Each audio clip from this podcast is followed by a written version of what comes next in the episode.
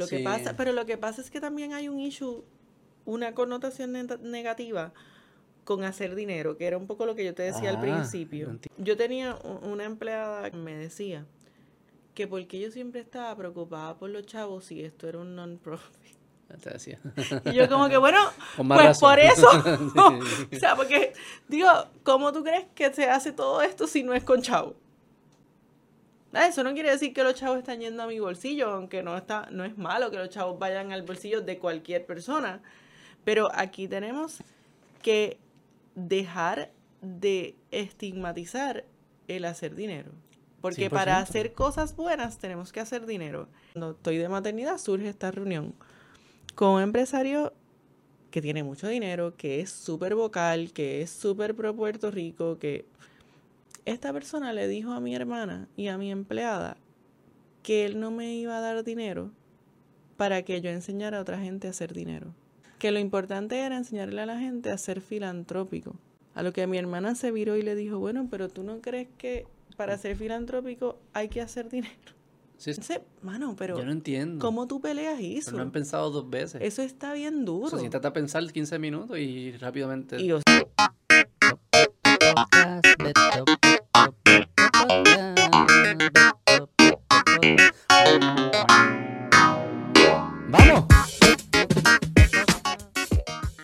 Hola Laura, bienvenida. Hola, ¿Cómo estás? bien y tú, Beto, gracias por invitarme. Gracias por venir. Estamos aquí quejándonos de los doctores. Pero que está con- porque nos hacen esperar mucho. No es porque son malas personas, son malos administradores. Pero que yo tenía un, un, un cirujano colorectal, porque yo he tenido problemas de viejo, pero de joven. problemas de viejo los he tenido joven, de divertículo. Te entendemos. Y me tuve que operar. Y yo siempre él me citaba a la una y me atendía a las cinco y pico. Hasta que una vez yo le dije, doctor, ¿sabes? Con todo respeto, yo veo todos estos cuadros aquí, diplomas, usted es excelente en eso, pero ¿sabes cuán difícil es decirme a la hora que me va a tocar? Si tú siempre fallas, dime, yo prefiero que me digas, ven a las cinco y media, que es un poco tarde en el día, pero prefiero allí y voy a las cinco y media, espero 15 minutos y me atiende, que me digas, ven a la una para esperar las cinco horas. No tiene ningún sentido.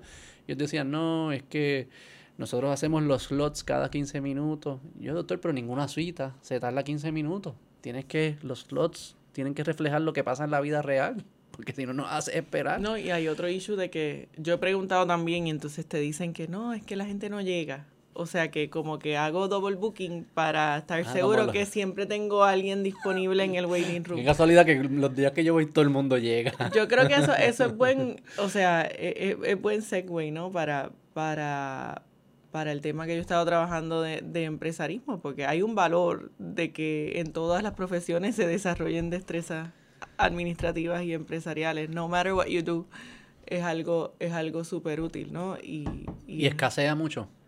Sí, en todas las disciplinas. Pero, pero we haven't been trained. O sea, la, la realidad es que aún los que hemos estudiado administración de empresas, finanzas, o sea, y yo como siempre digo, oye, yo no soy tan vieja, pero uno iba a la universidad y no te decían, coge, aquí está el toolkit para ser empresario. En la época que yo fui a la universidad, los que decidían ser empresario era el típico cliché de como que tú sabes, tres amigos en una marquesina porque estaban haciendo algo tequi.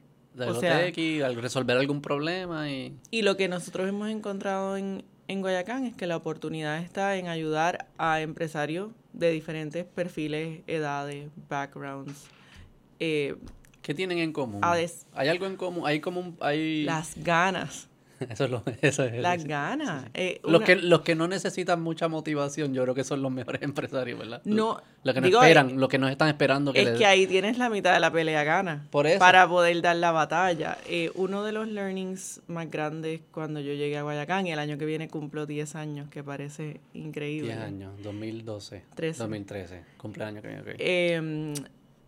Pues, pues yo no sabía mucho de esto. O sea, yo, yo tenía. ¿Cuál era tu background antes? Era Si banquero. quieres cuenta un poquito qué de es eso. Guayacán y tu historia. Y... Ok, pues Guayacán es una entidad sin fines de lucro que se crea en el 96. Este año celebramos 26 años. Bajo el claro convencimiento de dos cosas. Uno, que había que educar al inversionista local acerca de invertir en private equity o compañías privadas como asset class como parte de su diversificación de inversiones, porque aquello, en aquel tiempo, a principios de los 90, muchos de los inversionistas en Puerto Rico y sobre todo los inversionistas institucionales invertían en, el mercado de acciones y en el mercado de bonos. Y that's it. Y sabemos lo que pasó con los bonos de Puerto Rico, no tenemos que hablar de eso. Eh, pero nuestro fundador, Enrique Azuar, creía firmemente en que, oye, los inversionistas tienen un rol que jugar en la inversión en capital privado. Y en Puerto Rico hay pools de capital que se pueden poner a trabajar invirtiendo ahí para que ellos disfruten del rendimiento que te da private equity y que a la vez cuando los empresarios, volviendo al tema que estábamos hablando, de Puerto Rico necesiten capital para crecer sus negocios, esos mismos inversionistas estén un poco más willing a invertir en ellos porque ya conocen los beneficios de private equity. O sea que siempre la visión de Guayacán era cómo yo trabajo ambos lados de la moneda. El lado de los inversionistas para darle acceso a invertir en capital privado y el lado de los empresarios. El de las inversiones comenzó primero desde el 96 tenemos un partnership con Abbott Capital en Nueva York, que es una firma de inversiones que solamente hace private equity. Y con Abbott hemos levantado seis fondos de inversión en el transcurso de los 26 años. En el 96 nuestro fundador levantó el primero. Él lamentablemente muere el día del cierre del fondo. del primer fondo. Sí. Ah, wow. O sea que es un cuento un poco trágico. Falleció a los 36 años. Ah, súper joven. Y, y para mí, eso es parte de lo que me mueve, ¿no? Continuar el legado de una persona que no supo cuánta razón tenía en la importancia de educar tanto a los inversionistas como a la tenía esa visión desde joven, ¿qué él hacía? Él, eh, lo último que hizo antes de Guayacán fue trabajar en el Banco de Fomento y en el Banco de Desarrollo Económico y fundó la división de Venture Capital del Banco de Desarrollo Económico. Y decía, we're getting it wrong el modelo de, desarrollo económico. Lo que pasa es que lo decía en un momento donde no era muy popular decir eso, porque Puerto Rico estaba en un momento de liquidez muy distinto en el que estaba en el que estamos ahora mismo. O sea, las 936 estaban, ahí es que empezó a, salir, a tener conversación, pero estaban todavía. Estaban todavía y además que a principios de los 90 money was flowing. Sí, y, los bancos estaban creando crédito. ¿Por qué tú vas a decir que something is broken si, la, si, si las señales no son ¿Y qué, qué, señales él veía? Como cuando tú hablabas, bueno, ¿tú, no lo, ¿tú le llegaste a conocer? No. ¿Qué has escuchado? Qué, ¿Cuál era su mensaje? ¿Qué es lo que él veía? Él lo que decía es que no era sostenible y que, lo, y que los pools de capital, sobre todo el gobierno de Puerto Rico, se tenían que poner a invertir y poner a trabajar de una manera que crearan desarrollo económico sostenible para Puerto Rico en el largo plazo. Yo no creo que él tenía todas las respuestas, obviamente nadie las tiene, pero él sabía que something was broken. O faltaba algo, quizás. Y que faltaba algo, y, se, y esa fue la pregunta que se hizo, ¿no? O sea, como que cómo se ve el rompecabezas y qué rol, o sea, cómo, cómo podemos empezar a encajar algunas de las, de las partes del rompecabezas. Entonces, eh, es bien interesante porque él decide, por su background, empezar a trabajar lo de los inversionistas primero. Y hacen un estudio que salió en el 94, que era el Puerto Rico Study on Capital Markets, que si quieres ser super nerd te lo puedo pasar después, porque existe una copia, un PDF que es una copia de una copia de una copia. Este, y y ahí si, si tú ves las conclusiones de ese estudio, pues no, no son muy distintas a, a, lo que conocemos hoy en día. En Puerto Rico no hay un mercado de capital privado, los pools de dinero del gobierno no están invertidos de una manera diversificada. Eh, o sea, es como ver una película. Eh, así que él se busca este partner en, en, Nueva York y deciden que van a diseñar un instrumento eh, que, que se llama Guayacán Fund of Funds 1 que es un vehículo de inversión diversificado que invierte en partnerships de private equity a través del mundo. O sea, ese es el primer aha moment, es que los fondos de Guayacán no invierten en Puerto Rico. Y, o sea, hay gente que yo digo eso y me mira como que, ¿what? Eso es malo, porque ustedes son pues a favor de Puerto Rico. Yo digo, bueno, pero es que para ser a favor de Puerto Rico no hay que invertir todo en Puerto Rico. Este, así que ¿verdad? Crearon este instrumento y... Pero explica que es un fondo funds. Ok. Pues un fund of funds es un fondo que en vez de invertir directamente en compañías, invierte en otros fondos. Que invierten en compañías. Que invierten a su vez en compañías. O sea que, por ejemplo, un fund of funds de Guayacán te puede dar exposure a 600 compañías. Porque si yo invierto en 30 fondos, que cada uno invierte en 20 compañías, o sea, tienes ese trickle down. ¿Cuál es la virtud de eso? en términos de estrategia de inversión, que estás altamente diversificado, que tienes un pedacito de cada una de esas compañías. Casi estás invirtiendo en la industria de private equity, no en ningún en particular. Y en ningún sector particular, así que estos fondos están diversificados por industria, por año de inversión, porque las inversiones se hacen eh, en un, en un range de entre 3 y 4 años, o sea que en un mismo fondo tiene exposure a, a lo que se llama en la industria diferentes vintage years, como los vinos. Tú sabes que los vinos son de cada año, pues los fondos de private equity también. Así que eh, empezamos en el 96 con ese primer fondo y como te conté, pues Ricky fallece, así que ahí em, entra Clotilde Pérez a ser directora de Guayacán porque ahora tenía una organización y un fondo y no tenía un director. Este, y algo súper crucial, Beto, de la visión de Ricky, más allá de esta estructura, es que él venía de gobierno, pero él estaba súper convencido que este esfuerzo de Guayacán no podía ser un esfuerzo de gobierno. O sea que, a propósito, él lo conceptualizó como un non-profit, que no era, no era un esfuerzo gubernamental y que tenía una junta privada que iba a proteger los intereses del non-profit no matter what. Yo creo que esos dos postulados son la razón por la cual hoy en día, 26 años después, Guayacán está más fuerte que nunca, a pesar de toda la tormenta que hemos vivido, que no hay, no hay que volver a recapitular, y que obviamente Ricky no tenía idea de lo que venía. Porque en algún momento se consideró hacerlo dentro del gobierno. No creo, ah, no creo, porque fue idea de él y como él estaba adentro, él decía, esto hay que sacarlo fuera, me voy, me voy, me voy. Sí, yo lo veo obvio, no sé, este, Pero imagínate, en los early 90s quizás no era tan obvio. Maybe. O sea, porque era un poco, ¿verdad? Contrarian. En verdad, es que no sé, no, no, no, no, no conozco mucho. Es que quizás tú eres Para mí los 90 eran muñequitos todavía. Sí, sí, no me digas eso, que me voy a deprimir. No, no, no. Este, pero sí, sí, tiene sentido que antes que sea fuera. Porque, pero es que piénsalo dentro de cualquier ámbito, ¿no? O sea, si algo nos, vamos super, nos va súper bien y estamos flush with cash y estamos pensando que estamos aquí haciendo lo mejor para Puerto Rico, ¿por qué tú lo quieres sacar fuera? Si toda esta loquera funciona. Y él decía, no, pero es que la loquera no funciona, that's my point. Exacto. Eh, y mucha gente me pregunta, ah, ¿por qué, ¿por qué el nombre Guayacán? Y tiene que ver un poco con eso. O sea, Guayacán es un árbol autóctono del sur de Puerto Rico.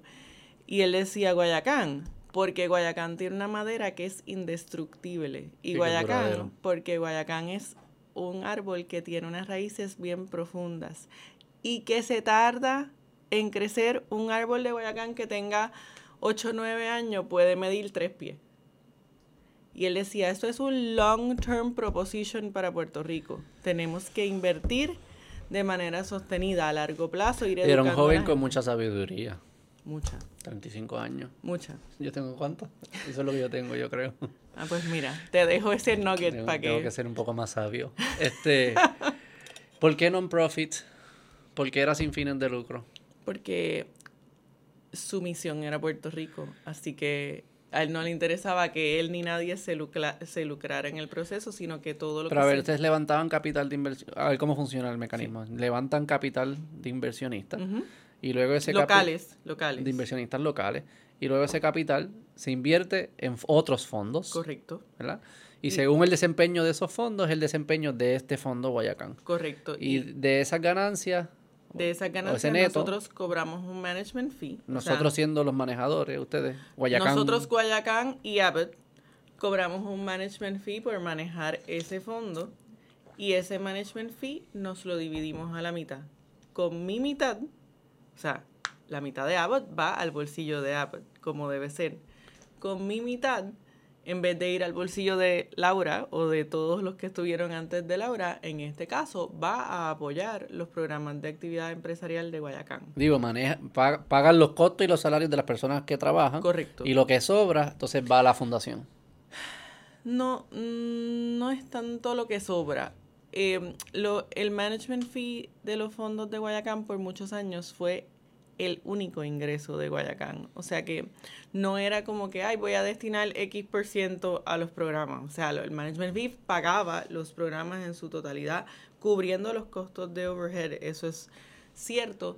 Pero, por ejemplo, hoy en día, como tenemos tanto programa y tanta cosa y un, y un revenue model diversificado, pues, o sea, los, los revenues de los programas de grants y otras cosas y el endowment que no te he contado todavía, pues también pagan el, overhead. El overhead está bastante mezclado. Está mezclado porque hay mucho. Pero cuando yo llegué en el 2013, había solamente dos fuentes de ingreso principales que eran el management fee de los fondos y una pequeña subvención de en aquel tiempo PRITCO, ahora Desarrollo Económico que esa subvención había empezado años, o sea, 10 años después, en el, en el 2005, cuando Guayacán empezó a tener una fuerte actividad empresarial. O sea que imagínate que eso era lo único que había en el 2013 este, y hoy en día el management fee de los fondos representa menos de un 40% de nuestros ingresos. ¿Por qué? ¿Y dónde viene ahora? Pues déjame decirte por qué. Primero, ¿por qué? Porque la actividad empresarial ha explotado en los últimos 10 años y nosotros nos dimos cuenta. de moda. Sí, pero no debería ser una moda. Bueno, pero así empiezan todas las cosas, ¿no? Una moda y después se queda para siempre o se va. Lo que pasa si es, una moda, que tú dices que si yo... Que no es un fad, no Si usas si usa la palabra moda, eh, pues, tiene implícito que va a dejar de, existir. No, no, no, pero sí, ok. Está cool ahora y se va a quedar hopefully se queda cool. Pero Guayacán tiene una perspectiva interesante en eso porque Guayacán was talking about it before it was cool. Entonces la gente... ustedes son los más cool. Bueno, no sé, I, don't know about that. Hagamos un sondeo, no creo que mucha gente estaría de acuerdo contigo, pero para mí somos los más cool definitivamente. Este, mira, yo, yo creo que la, eh, diversificamos porque había que hacer más So, em, una, un learning también para mí interesante fue que cuando yo llegué a Guayacán yo no tenía idea de cómo se corría un non-profit. Este, y aquí yo creo que ha pasado algo interesante en el sector de las sin fines de lucro, que, o sea, especialmente después de María, hemos visto cómo el sector ha stepped up a llenar unos espacios. Eh, y, y, honestly, yo creo que las sin fines de lucro en Puerto Rico se han acostumbrado a vivir en carencia. Y eso es algo que tenemos que cambiar, porque no, no hay que sufrir, no hay que estar... Hay una, porque hay una, hay una diferencia entre ser sin fines de lucro, pero cobrar por tus servicios. Lo único que las ganancias son para reinvertirlas en los servicios y pues sí subsidiar al que no pueda pagar el servicio, pero no el trabajo de la comunidad que versus las sin fines de lucro en Puerto Rico siempre se han visto como nosotros no cobramos por ningún servicio y nuestra fuente de ingreso es independiente a nuestro servicio. Exacto. Y eso probablemente hay que hay un error ahí. Y, y Porque entonces pues, dedicas tanto tiempo a estar levantando dinero fuera de hacer el servicio, entonces tu servicio, entonces quizás no le estás dedicando el tiempo que necesitarías del servicio, no cómo lo creces, cómo lo mejoras. Y no tienen que ser tan blanco y negro, tú puedes cobrar por algunos servicios y no por otros, pero para eso necesitas montar un modelo de negocio como si lo estuvieras montando para una empresa. Y ese fue mi principal aprendizaje, o sea, yo, yo tenía reservas de si yo sabía cómo correr un non-profit o no, porque venía de otro mundo con otra cabeza. Tú venías de los bancos, me dijiste. Sí. Sí, yo fui eh, banquera y consultora de, banco en Ernst Young en Panamá. Y, entonces te das cuenta que el modelo de negocio es igual, si no más importante, en un non-profit que, que, en una compañía, porque tienes que generar ingresos. Después, ¿a dónde van esos ingresos? Eso es otra conversación, pero, o sea, tienes que generar ingresos para poder hacer las cosas que quieres hacer en, en el non-profit. So, además de pero ya ustedes, cuando tú entraste, usted tenía el management fee. O sea que usted sí ya recibe ingresos por su servicio. Sí, pero, el, pero el management fee de los fondos, o sea, cuando yo entré, el último fondo se había levantado en el 2007. O sea que habían pasado seis años sin levantar un fondo. Y el management fee de los fondos es, es un bell curve, o sea que tiene un ramping up period, llega a su tope y después vuelve y baja y no es forever, es por la vida del fondo. Ok, me explica eso porque no sabía. ¿Por, por qué? Pues los ¿Cómo- fondos, cómo los fondos de Guayacán tienen eh, una vida aproximada de 15 años. Y el management fee va subiendo poquito, poquito, poquito hasta que llega a su tope en el séptimo, octavo año del fondo y después vuelve y baja. O sea que el management... ¿Por qué hace eso? Porque, Porque tiene que ver con la, con la vida de las inversiones en las cuales están invirtiendo los fondos. Ah, porque es casi como que a los 15 años como que tengo que tener cero, tengo que ir winding down hasta que tenga cero inversiones en 15 Exactamente. años. Y cierro el fondo. Y cierra el fondo. O O sea, sea no es que- el año 15 vendo todo y ya. No. No voy Vas poquito a poco. estratégicamente a esto ahora, esto ahora, porque si no, pues te estás... Según para maximizar el rendimiento. Sí, sí, porque si no te estás en una pared el año 15 tienes que vender todo. Y casi, y no quizás, y, digo, y quizás no te lo quieren comprar. Sí, en no, el todo el mundo sabe, pues espera el año 15 que lo vas a tener que vender y se lo compramos a, a Bombao. Ajá. O y- sea que, ok, sí hay una naturaleza de que tenés que ir winding down y por ende el management fee va reduciendo según va pasando el winding down. Exactamente. Entonces, como habían pasado unos años donde no se había levantado fondo, pues ya los tres fondos que Mm. tenía Guayacán en aquel momento eran viejitos. Y ya no daba mucho lo que quedaba. y ya no daba. Entonces, ¿qué tú haces cuando el management fee ya no te da? Los problemas en Puerto Rico cada vez se van complejizando más y tú como organización decides que tienes que crear otros programas porque hay otras necesidades allá afuera. ¿Y por qué se había dejado de levantar fondos nuevos? Pues mira, yo no, yo no estaba, pero este la diferentes razones. Usualmente este tipo de fondo de private equity, te dije ahorita que toma como tres o cuatro años invertir el dinero. Así que the, the industry practice es que cada tres o cuatro años se puede levantar un fondo porque ya hiciste los commitments del fondo anterior. Em, habían pasado seis años por razones internas de Guayacán y también de Puerto Rico, o sea, de fundraising landscape, de que no, no estaban las condiciones para que la gente quisiera invertir. Y ese fue el primer problema que a mí me llamaron a resolver. O sea, por eso yo creo que escogen una persona con un background financiero, porque, ¿verdad? That was the first issue to tackle. O sea, los programas estaban bastante bien eh, y taken care of. Y obviamente la gente que se beneficia o participa de los programas ni sabe este back Ah, porque ya existían los programas. Cuando tú entraste sí, ya existía el- Existían dos de los programas. Enterprise existía, comenzó en el 2005 y el GBA existía, comenzó en el 2010. O Ok. sea que llevaba... Dale, entramos en eso ahora, pero va a cerrar. Porque hay como dos patas: está el mundo de inversionista y el mundo de empresario. Así que el primer issue Ajá. era como que we have to raise a new fund porque están winding down los fees.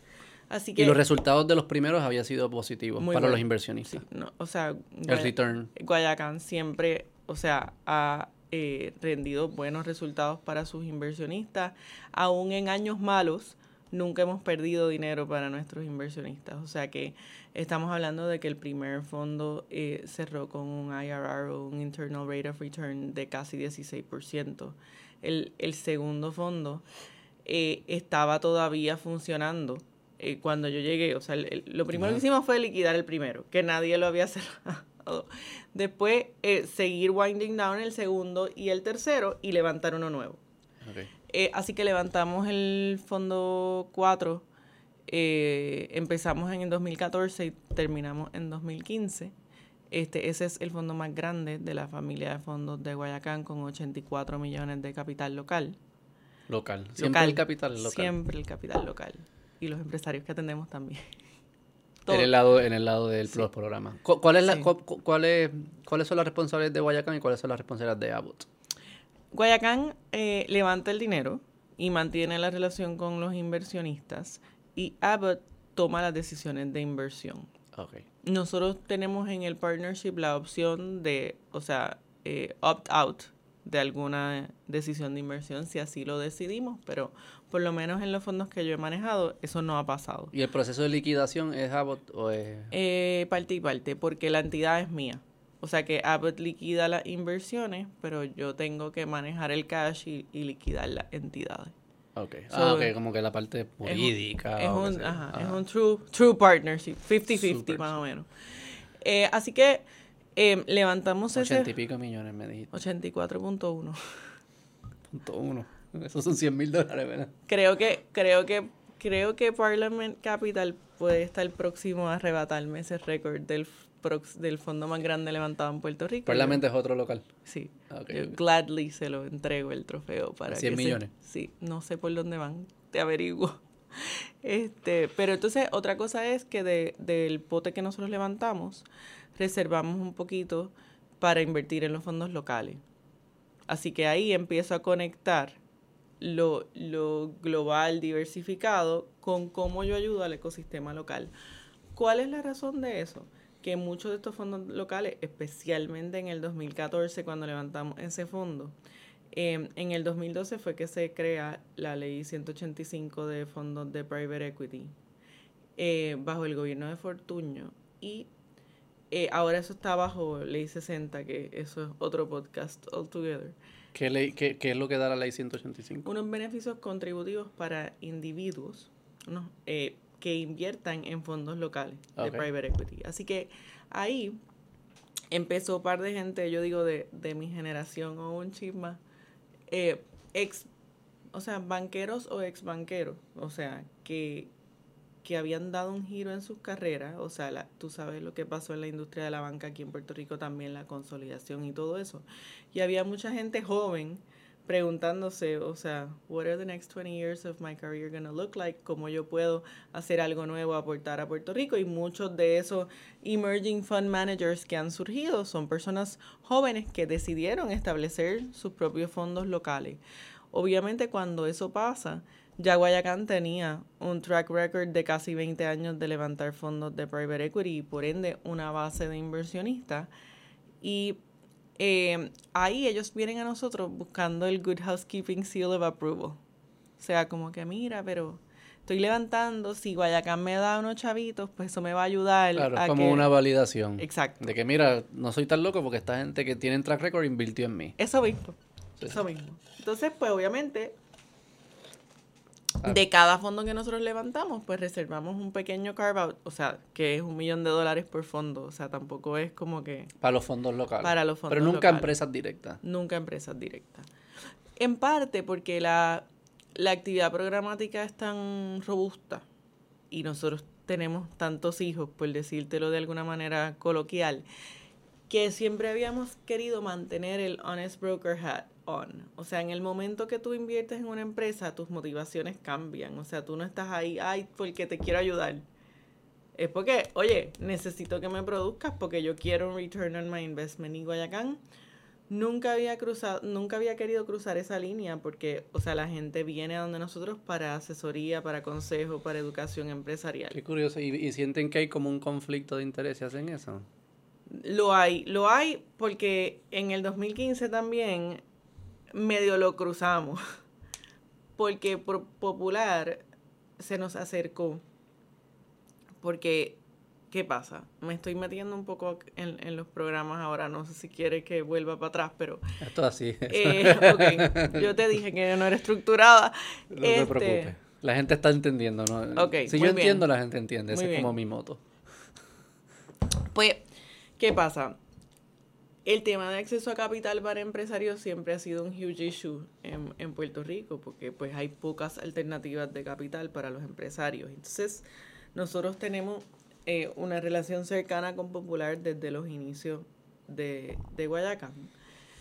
Y de hecho, David Chafee fue chairman de Guayacán en los primeros años. No me acuerdo cuántos, pero muchos. Seis, siete, por ahí, ocho años. Y y obviamente cuando estaba en el banco. Así que nosotros siempre hemos buscado ese partnership con el banco y ellos vienen a nosotros en el 2015 y nos dicen, mira, la gente que se está ganando los chavitos en Enterprise, que son startups, pero, pero son startups con tracción. O sea, no, no es gente como una idea. Enterprise había empezado en el 2005 como un Business Idea Competition para estimular actividad y, pensamiento empresarial en las universidades. Pero nosotros fuimos evolucionando ese target y ese currículo porque nos dimos cuenta que podíamos ayudar un poco mejor a las que ya tuvieran un poco de tracción en venta.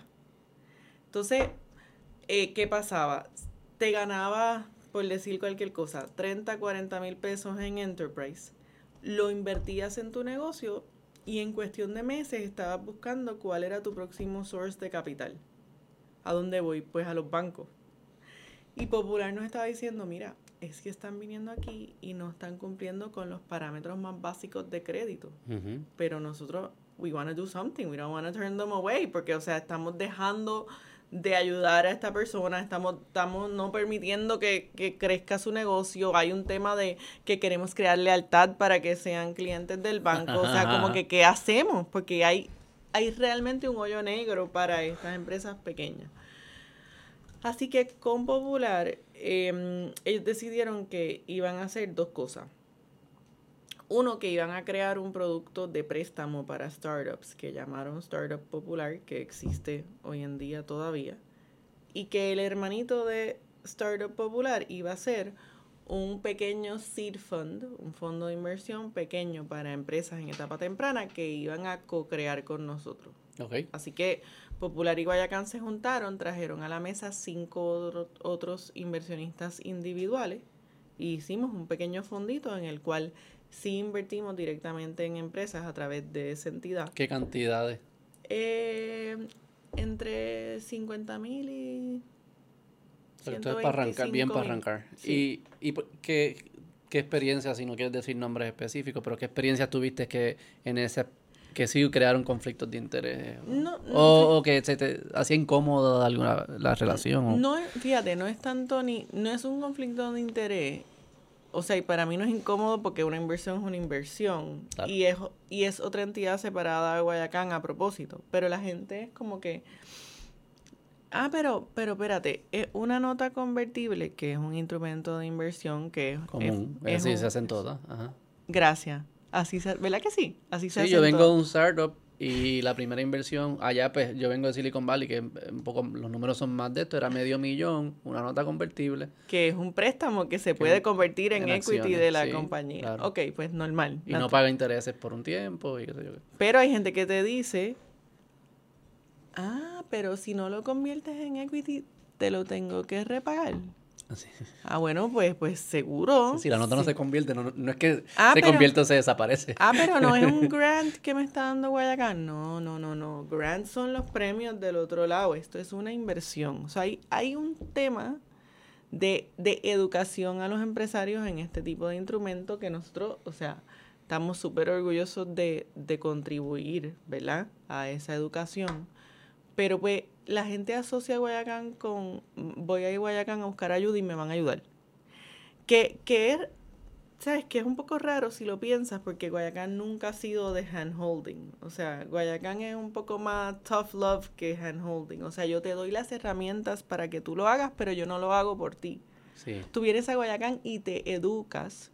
claro. Y como y tú, como tú decías ahorita, ahora está cool y la gente, o sea, voy a decir algo feo. La gente piensa que como que, ah, yo soy empresario y pues voy a los hangueos y a los networking y qué sé yo, Sí, y a sí, los sí, coaching sessions y a la qué sé yo qué. Y yo le digo a todo el mundo, mira, en Guayacán hacemos todo eso y nos damos el vinito también, pero el empresario viene a Guayacán a aprender y muchas veces eso es a coger palo Mucho palo. muchos palos y te los voy a dar con gusto porque lo estoy haciendo por ti para que aprendas. Déjame hacerte una pregunta filosófica. Me encanta. Al, em- tú- al empresario que tú tengas que decirle eso, ¿tú crees que va a poder ser un buen empresario? O sea, no, no, no tiene que venir eso con el package ya. Que el, el, el gallo, la galla, que ya está grinding, que está, esos son los que van a, a salir. Tú no tienes que... Si yo te Mira. tengo que explicar estas cosas, no vas a sobrevivir el mundo de ser empresario. Fíjate, es que Y sé que es como que... es que me Sé es que que, es una- tú sabes a quién hay que explicárselo. A otros service providers, no es tanto a los empresarios. Explícate. Pues hay muchas iniciativas, ¿verdad? De empresarismo. Muchas, muchas, muchas, muchas. Y ahora, como está de moda decir, hay muchos chavos en la calle porque hay muchos fondos federales. Pues hay muchas iniciativas de empresarismo allá afuera. Pero en el diseño de esas iniciativas es que a veces están los gaps. Porque el empresario que tiene esa buena madera que tú dices, muchas veces no ha tenido acceso a las herramientas. Esa es la razón Sí, sí, eso es lo que... por la cual Guayacán se crea. ¿Cómo traigo a Puerto Rico educación world class para darle a estos chamaquitos que, by the way, ya no son tan chamaquitos porque la diversidad en edad está violenta. Me imagino. Porque ajá. todo el porque hay gente emprendiendo en todas las etapas de su vida y las edades por diferentes razones. Entonces, pues yo no creo que es tanto al empresario que hay que explicárselo, es a los que somos service providers y tenemos la responsabilidad de encaminar a los empresarios por el camino correcto, porque you know what, they don't know. No saben qué puertas tocar y tocan todas a la vez, porque los que son hustlers, como tú dices, ven una convocatoria de un programa y tú sabes lo que pasa, solicitan a todos los programas a la vez sin saber cuál programa es Sí, un sí. mejor fit. Yo, yo sí, eh, yo entiendo que hay valor, obviamente, en, en educar a personas que tienen el potencial y por las razones que sean no han estado expuestos a que cómo, cómo maximizar ese potencial. Lo que, lo que yo siento a veces que es como que queremos hacer de empresarios los que no tienen el potencial. Y eso se está perdiendo tiempo. Porque si hay personas Eso puede y ser. entonces se crea como que esta cultura de cool, de San Juan, de los vinitos, y qué sé yo qué. Cuando yo sé que hay gallos allá afuera que no tienen ni idea que estas cosas existen, que sí verdaderamente tienen el potencial. Y, Y- es como que ese sería mi trabajo de hacer, encontrar a esas personas. Sí, y, y tienes mucha razón ahí. Y la otra cosa es que no matter cuánto uno trate de comunicar el, el beneficio o el, o el accessibility de estos programas, hay gente con quien yo hablo que todavía te dice, ah, sí, yo vi el post en Facebook, pero ese programa no es para mí. Ah, ok. ¿Y cómo tú llegaste a esa conclusión de que ese programa... Ah, no, porque imagínate, Guayacán es algo fancy. Ujú. Ven, ven acá, vamos, vamos a desmenuzar eso. Y cuando tú le explicas a la gente, mira, este es el currículo, esta es la estructura, este- entonces, entonces se pompean. Mm. Pero hay una, hay como una barrera, ¿verdad? no importa cuánto post de Facebook uno haga, no importa cuánta cosa saques en el periódico, o sea, hay una barrera de lograr que la gente se atreva a acercarse a estas herramientas. Y eso es parte de lo que hemos tratado de también working el en el diseño de los programas. Por ejemplo, no te he hablado de los programas en detalle, pero Guayacán tiene tres programas principales que están organizados por etapa. Es decir, que los programas de Guayacán no son un one size fits all. O sea, no todo el mundo recibe el mismo Kool-Aid cuando viene a Guayacán. Que, que los programas de Guayacán no son asesoría uno a uno. O sea, lastimosamente no tengo el bandwidth escala, ni los recursos económicos para hacer eso. Em, y que los programas de Guayacán son competitivos. Beto, o sea, what keeps me up at night? Que se queda fuera más de la mitad de la gente que solicita. Explica entonces los, explica de... Eh, los programas. Pues el Mm. primer programa, que es el que con el que empezamos a romper un poco eso de que este programa no me llega a mí o no es para mí, es el programa de iCore Puerto Rico. Eso es un programa que no creamos nosotros, lo creó el National Science Foundation Ok. Y lo corre Georgia Tech en Atlanta para todo el, lo que ellos llaman el Southeast Node de los Estados Unidos, que es todo el sureste de los Estados Unidos. Nosotros hicimos un partnership con Georgia Tech para traer ese programa a Puerto Rico y somos la primera organización que no es una institución educativa per se en correr ese programa. ¿Pero por qué? Porque nobody was doing it en Puerto Rico en aquel tiempo. Entonces, eso es un programa corto de cinco semanas que es una, un programa de validación de ideas de negocio. ¿Qué significa eso? Ahí vienen equipos de personas. Porque, Vengo yo, ah, mira, tengo esta idea. Pero no puedes venir solito, ¿sabes? Porque no hay solopreneurs, ¿ok? Yo vengo con mi, con mi, con mi amigo aquí, ah, tenemos esta idea, qué sé yo. Exacto. Tienen que Y- y convencer al menos un amigo. ¿Y cualifica todo el mundo en ese o no? No. Se hacen solicitudes. Se hacen Y solicitudes. Tienes que explicar cuál es tu idea y, Esa- y quién es te- tu team. Y quién tú eres y por qué tú y por qué no. bla, Exacto. bla, bla. Y se escogen entre 20 y 25 equipos para correr estos grupos, estos cohorts de ICOR. Y lo hacemos con una combinación de instructores de Georgia Tech y un teaching team local que hemos desarrollado desde el 2015. Ese programa lo hemos hecho 14 veces. ¿Y qué me enseñan? ¿Qué a yo aprendo ahí? Talk to your customer. A ver si esa idea que tú tienes, alguien está dispuesta a pagar por ella. Ok, o sea que es bien, es bien crudo. Es bien crudo, tienes que hablar con 100 clientes en 5 semanas. Ah, Ok. O sea, que es fuego. Y antes de no COVID, Es, no es cheerleaders. no, es fuego. Fuego. Eh, me, me dijo el instructor antes que empezáramos en el 2015, How tough do you want me to be? ¿Y qué tú le dijiste? As tough as you would be anywhere else in the world. Exacto, seguro. Y él habla en el primer día de una cosa que se llama, que hay un libro de hecho, que se llama Radical Candor. Ajá. Que mira, yo voy a ser candid contigo, pero te lo voy a decir, o sea, radicalmente. No voy a, esto no es paños tibios, esto no. O sea, I'm gonna tell, tell it like I see ¿Cómo it. lo tomó la gente? Una cultura que no somos, no son, no somos muy honestos. Que Hay- parte de lo que yo quiero hacer en este programa es, hermano. Hay de todo. O sea, hay gente que llora. Puede hacer un show de televisión llorando, la gente llorando. Acabo de tener una conversación bien, mucho radical Digo, no porque, de- porque lloran y después, te- eh, después como que en el episodio 3 esa, esa, ese personaje se echó para adelante y, Pues mira, salió, y al final yo- es la ganador, el ganador. Y... No, me- no me deberías grabar, pero yo recomiendo que hables esa idea con tu amigo Humberto.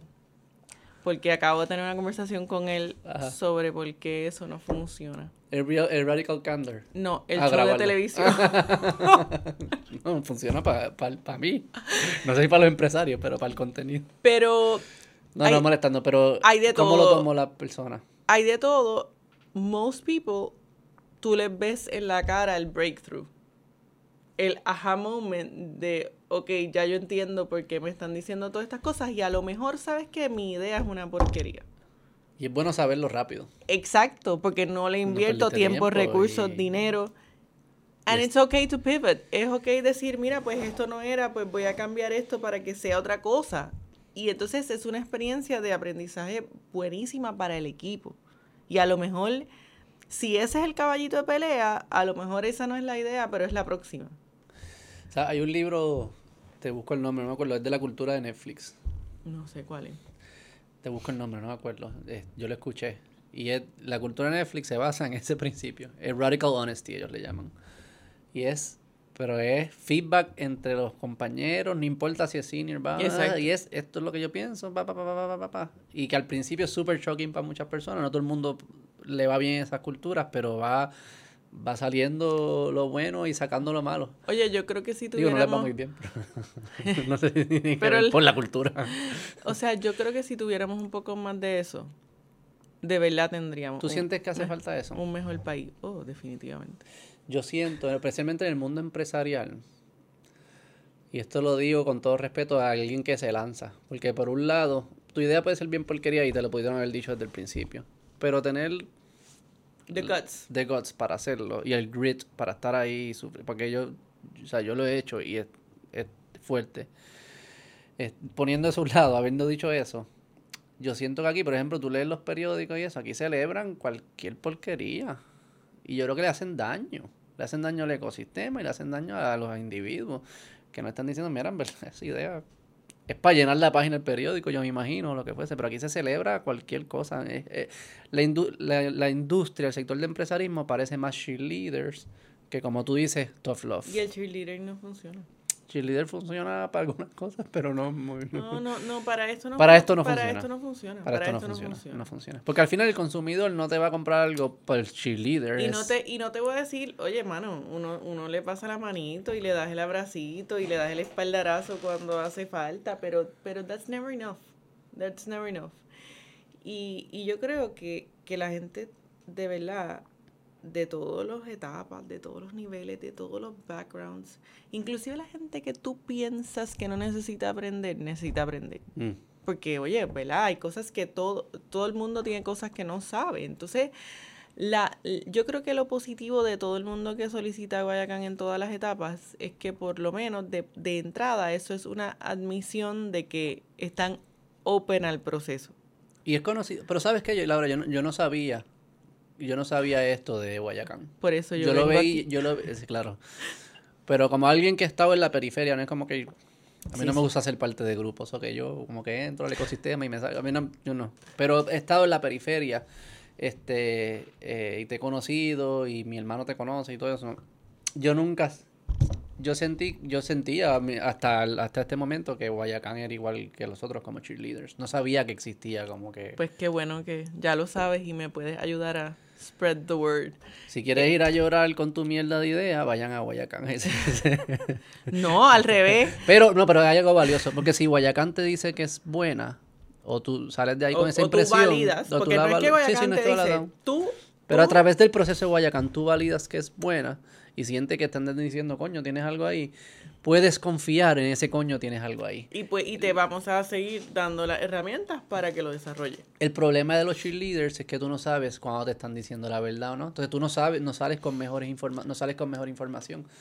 Y Si alguien que siempre te está celebrando, tú le dices una nueva idea y te dice es buena, pero tú no sabes si es buena porque no- como no te dijo que las otras eran malas, no sabes si esta es buena. Y hay que celebrar, pero hay que meterle mucho primero antes de celebrar.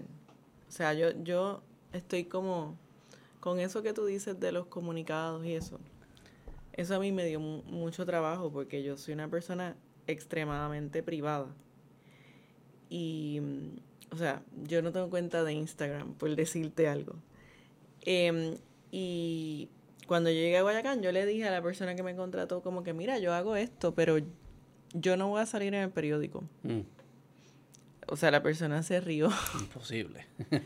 Vas a perder con todos los fondos. Y, y tú sabes qué, te das cuenta que lo puedes hacer porque la, porque la causa y porque Puerto Rico es más grande que cualquier hang-up que uno pueda tener.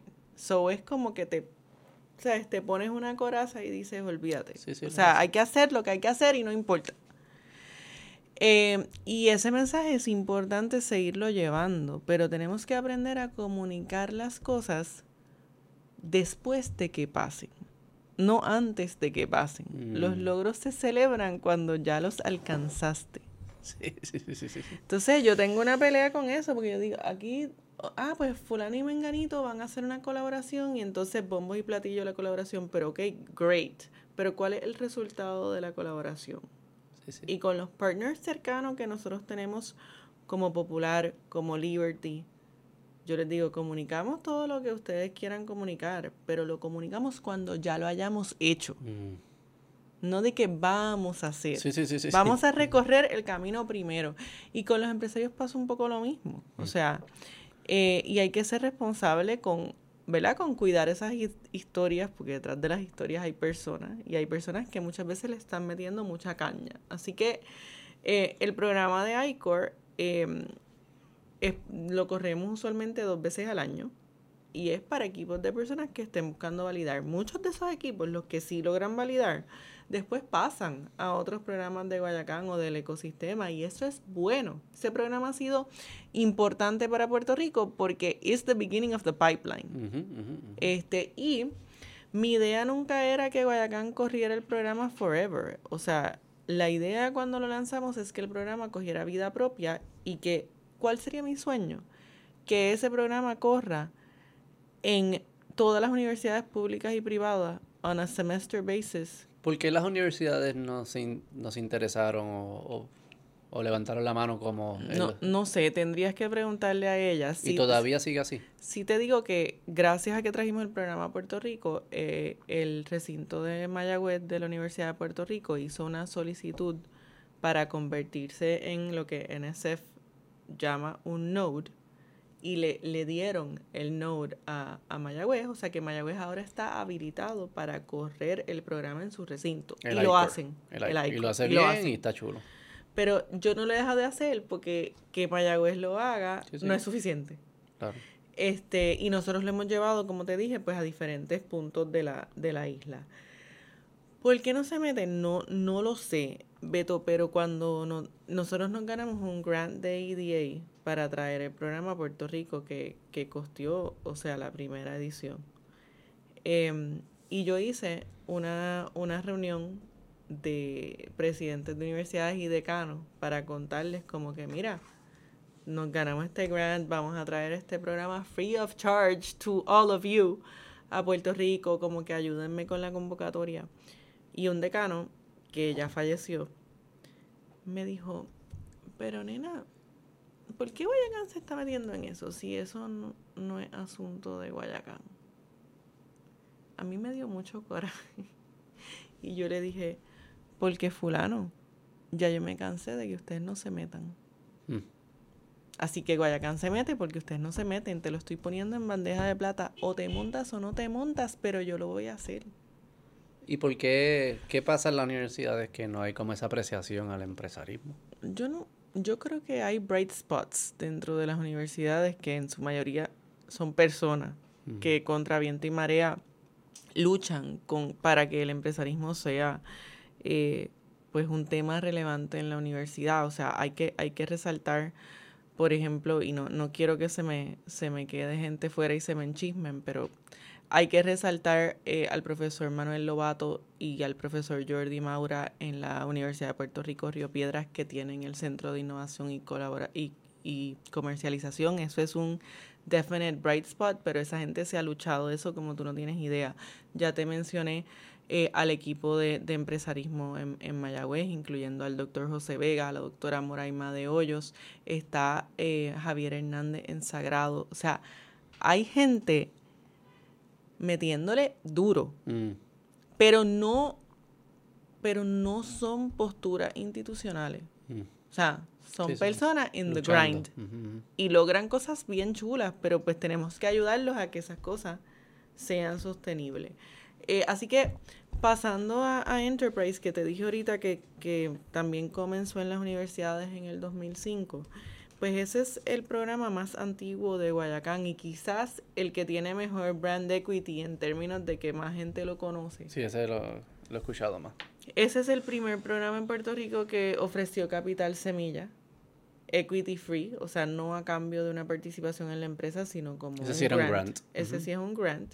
Eh, a la gente que participara, pero no deja de ser. Pero era un concurso, ¿no? Es un concurso, pero, pero no es un concurso de Miss Universe, es un concurso de que es un programa educativo de ocho meses, que después de los ocho meses tienes la oportunidad para competir por estos Equity Free Seed Prices. Este, la semana que viene eh, vamos a repartir los premios de este año, que van a ser más de 300 mil dólares. O sea que premios. primero la gente solicita. Esto tiene que ser ya empresas Empresas que con con empleados, empleados ventas, que todo. funcionan, sí. Solicitan para participar del programa Enterprise. Ujú. Escogen algunos. ¿Qué por ciento escogen? Diantre. O sea, pero ¿cuántas solicitudes te están llegando de esto? Como ponte que entre 100 y 150 solicitudes Ok, y escogemos 25. ok. O sea, como 20%. Este, 20%, ese 20% participa del programa por ocho meses, que es un programa que, enseña, que enseñan en el programa de esos ocho meses. Piensa todo lo que necesitas saber para correr una empresa. Desde cuál es tu value proposition, dónde están tus finanzas, cómo está tu mercadeo, cuáles son las leyes de incentivo que te aplican, cómo está tu propiedad intelectual. eh, Ok. Pero a la misma vez que- porque- Sales and marketing, o sea, A la misma vez que correr el negocio, porque el negocio... a la corriendo. misma vez que corren el negocio, es mayormente fin de semana. Ok. Y son libres de costo Para los las que cualificaron. participan. Entonces participan y luego esas que participaron van como a un concurso. se les enseña como parte del currículo a, a refinar su pitch. Y al final del programa ocurren dos cosas. Vas a un judging session donde picheas tu negocio em, y en, e- eh, de- como resultado de ese judging session se escogen los ganadores de los premios. Y además vas a un demo day donde Guayacán convoca inversionistas, personas de los bancos, service providers que van y escuchan tu pitch y ahí tienes oportunidad de que otra gente pues pueda Claro. invertir en ti. Pero mi, mi, mi demo day es quizás diferente a otros en que, o sea, no es un party, no es en un teatro, no hay bombo y platillo, es un salón cerrado con inversionistas y NDAs y, o sea, Y la persona. y la O persona. sea, no sale en Instagram ni nada. No, lo puedo ver virtual. Bueno, hay, creo que hay un story de Facebook del último, pero no, O sea, no está estar grabado. vi- no hay un live stream. No. Hemos, en COVID, en COVID eh, no hicimos live stream, pero sí hicimos que, que los participantes se podían conectar por Zoom. ¿Por qué no hacen live stream? porque podríamos hacer live stream, por ejemplo, de las presentaciones para el judging, porque it's just a pitch. Exacto. Pero en realidad en el Demo Day se dan conversaciones privadas. Claro, y sí, se, sí. Y se da información financiera. Y, Claro. o sea, es, Sí, hay tema de seguridad de información. es como por proteger la, la confidencialidad y la intimidad que se crea dentro de un entorno de un programa en Guayacán, porque honestamente una de las magias que tiene Guayacán es que Guayacán es un safe space. Y las empresas aprecian eso. O sea, puedo ir a hablar de mi empresa y, y como que, te lo digo en puertorriqueño, ¿verdad? Pero nadie me va a clavar. Ajá, ajá. Y eso es importante protegerlo. Sí, sí. Estaba pensando en Shark. Aquí hubo un show como, que era como Shark Tank, ¿verdad? Sí, con eso, de eso fue que hablé con Humberto. Ah, del de, de llorando ahí. no, pero yo le decía más como. Sí, sí, ya, ya entiendo ese. ¿Y ese no le fue bien? No, no conseguían que, que la gente solicitara. Ajá. Porque, pues, tú no, perdona por lo que voy a decir, pero uno no prostituye las historias de la gente. O sea, yo entiendo el reality. Sí, sí, es Y, en- divertido. y entiendo que a la gente le gusta ver la gente llorar, pero... No, yo no, no te... Pero eh, eh, me gusta la historia del Hero's Journey, que llora y después esa persona es la misma que sale arriba. ¿sabes? No, no, déjame terminar el cuento, no pienses que... Pero no, no, digo, y esa era la intención en aquel momento también. Lo que pasa Sí. es que no es tan fácil. No es tan fácil. Así que yo creo firmemente en contar las historias. O sea, si tú miras para atrás, como que los archives de, de Guayacán son muy pocos los artículos que son sobre nosotros. It's always about the entrepreneur. Porque yo tengo que ayudar a visibilizar esas personas y esas historias. ¿Cuál es el cuento más brutal o de los de las empresas? Sé que tienes que escoger, algunas se van a quedar fuera, sorry las que se quedaron fuera, pero Yo, o sea, yo no puedo, no puedo escoger, pero, pero cosas brutales. Este, en el año de pandemia, Enterprise lo ganó una empresa que se llama EvoCare, que es una empresa de cuidado de ancianos en el hogar. ok. Y eso es un husband and wife team hustler. O sea, el ingeniero, ella de negocio, y ellos identificaron esa necesidad porque ellos los dos les tocó cuidar su abuelita. O sea, en Puerto Rico se habla mucho de qué vamos a hacer con nuestros adultos mayores, no hay facilidad de cuido. Y esta gente, o sea, se educó para poder educar a otros en el, en el cuido en el hogar, o sea, y eso, o sea, ha sido, están, ¿Cómo, ¿Cuál es, el, cuál es el, el servicio que ellos proveen? ellos, ellos te mandan el cuidador a tu casa, pero el cuidador está vetted, el, o sea, el cuidador está educado. Como un Uber de cuidadores de ancianos. Sí, a- Digo sin minimizarlo, pero que es... Es eso, ellos pero- o que hay unos que son también que son de nannies. sí, eso, eso hace falta, pero es otra conversación para otro Pero parecido a eso, como que, por ejemplo, en California había eso. Tú Sí, das nani, sí, está nani. pero lo Y chulo- está vetted for me, y tú me pagas es a mí, que no te capacito. Claro. O sea, te doy las herramientas primero como cuidador y entonces pues facilito el acceso y conecto. Pues, en eso sí parecido a un Uber, pues al que tiene la necesidad con, con el Sí, cuidador. como un marketplace de cuidadores, Eh, pero ellos hacen una intervención para asegurarse sí. que los que están allí están cualificados en sus estándares. Eso es un ejemplo. Otro ejemplo. Evocare se llama ella. Evocare, sí. Eh, Valeria Trinidad se llama la fundadora Cool. y es una super founder. Después de María, por ejemplo, tuvimos la participación de Jonathan González y Raincoat, Ajá. que es la, la empresa de, Esa es la de seguro. microseguro. Ajá. Em, tenemos una empresa este, en Yauco eh, que se llama Somio, que es de Artificial Intelligence, y están trabajando diferentes productos de hardware, incluyendo un producto que se pone en los car seats para evitar la gente esta que se le quedan los nenes Sí, en los car yo tenía ese seats producto, y la alerta. lo tuve, sí. Pues eso, yo no lo tuve, pero es, es bien necesario.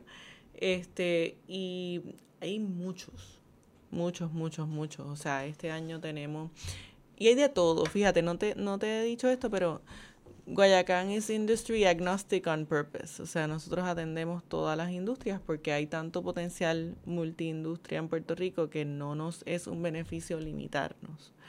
Eh, así que, por ejemplo, este año tenemos compitiendo en Enterprise una, una empresa de eh, terapia del habla virtual para niños que se llama Tail Plus, con una super fundadora también.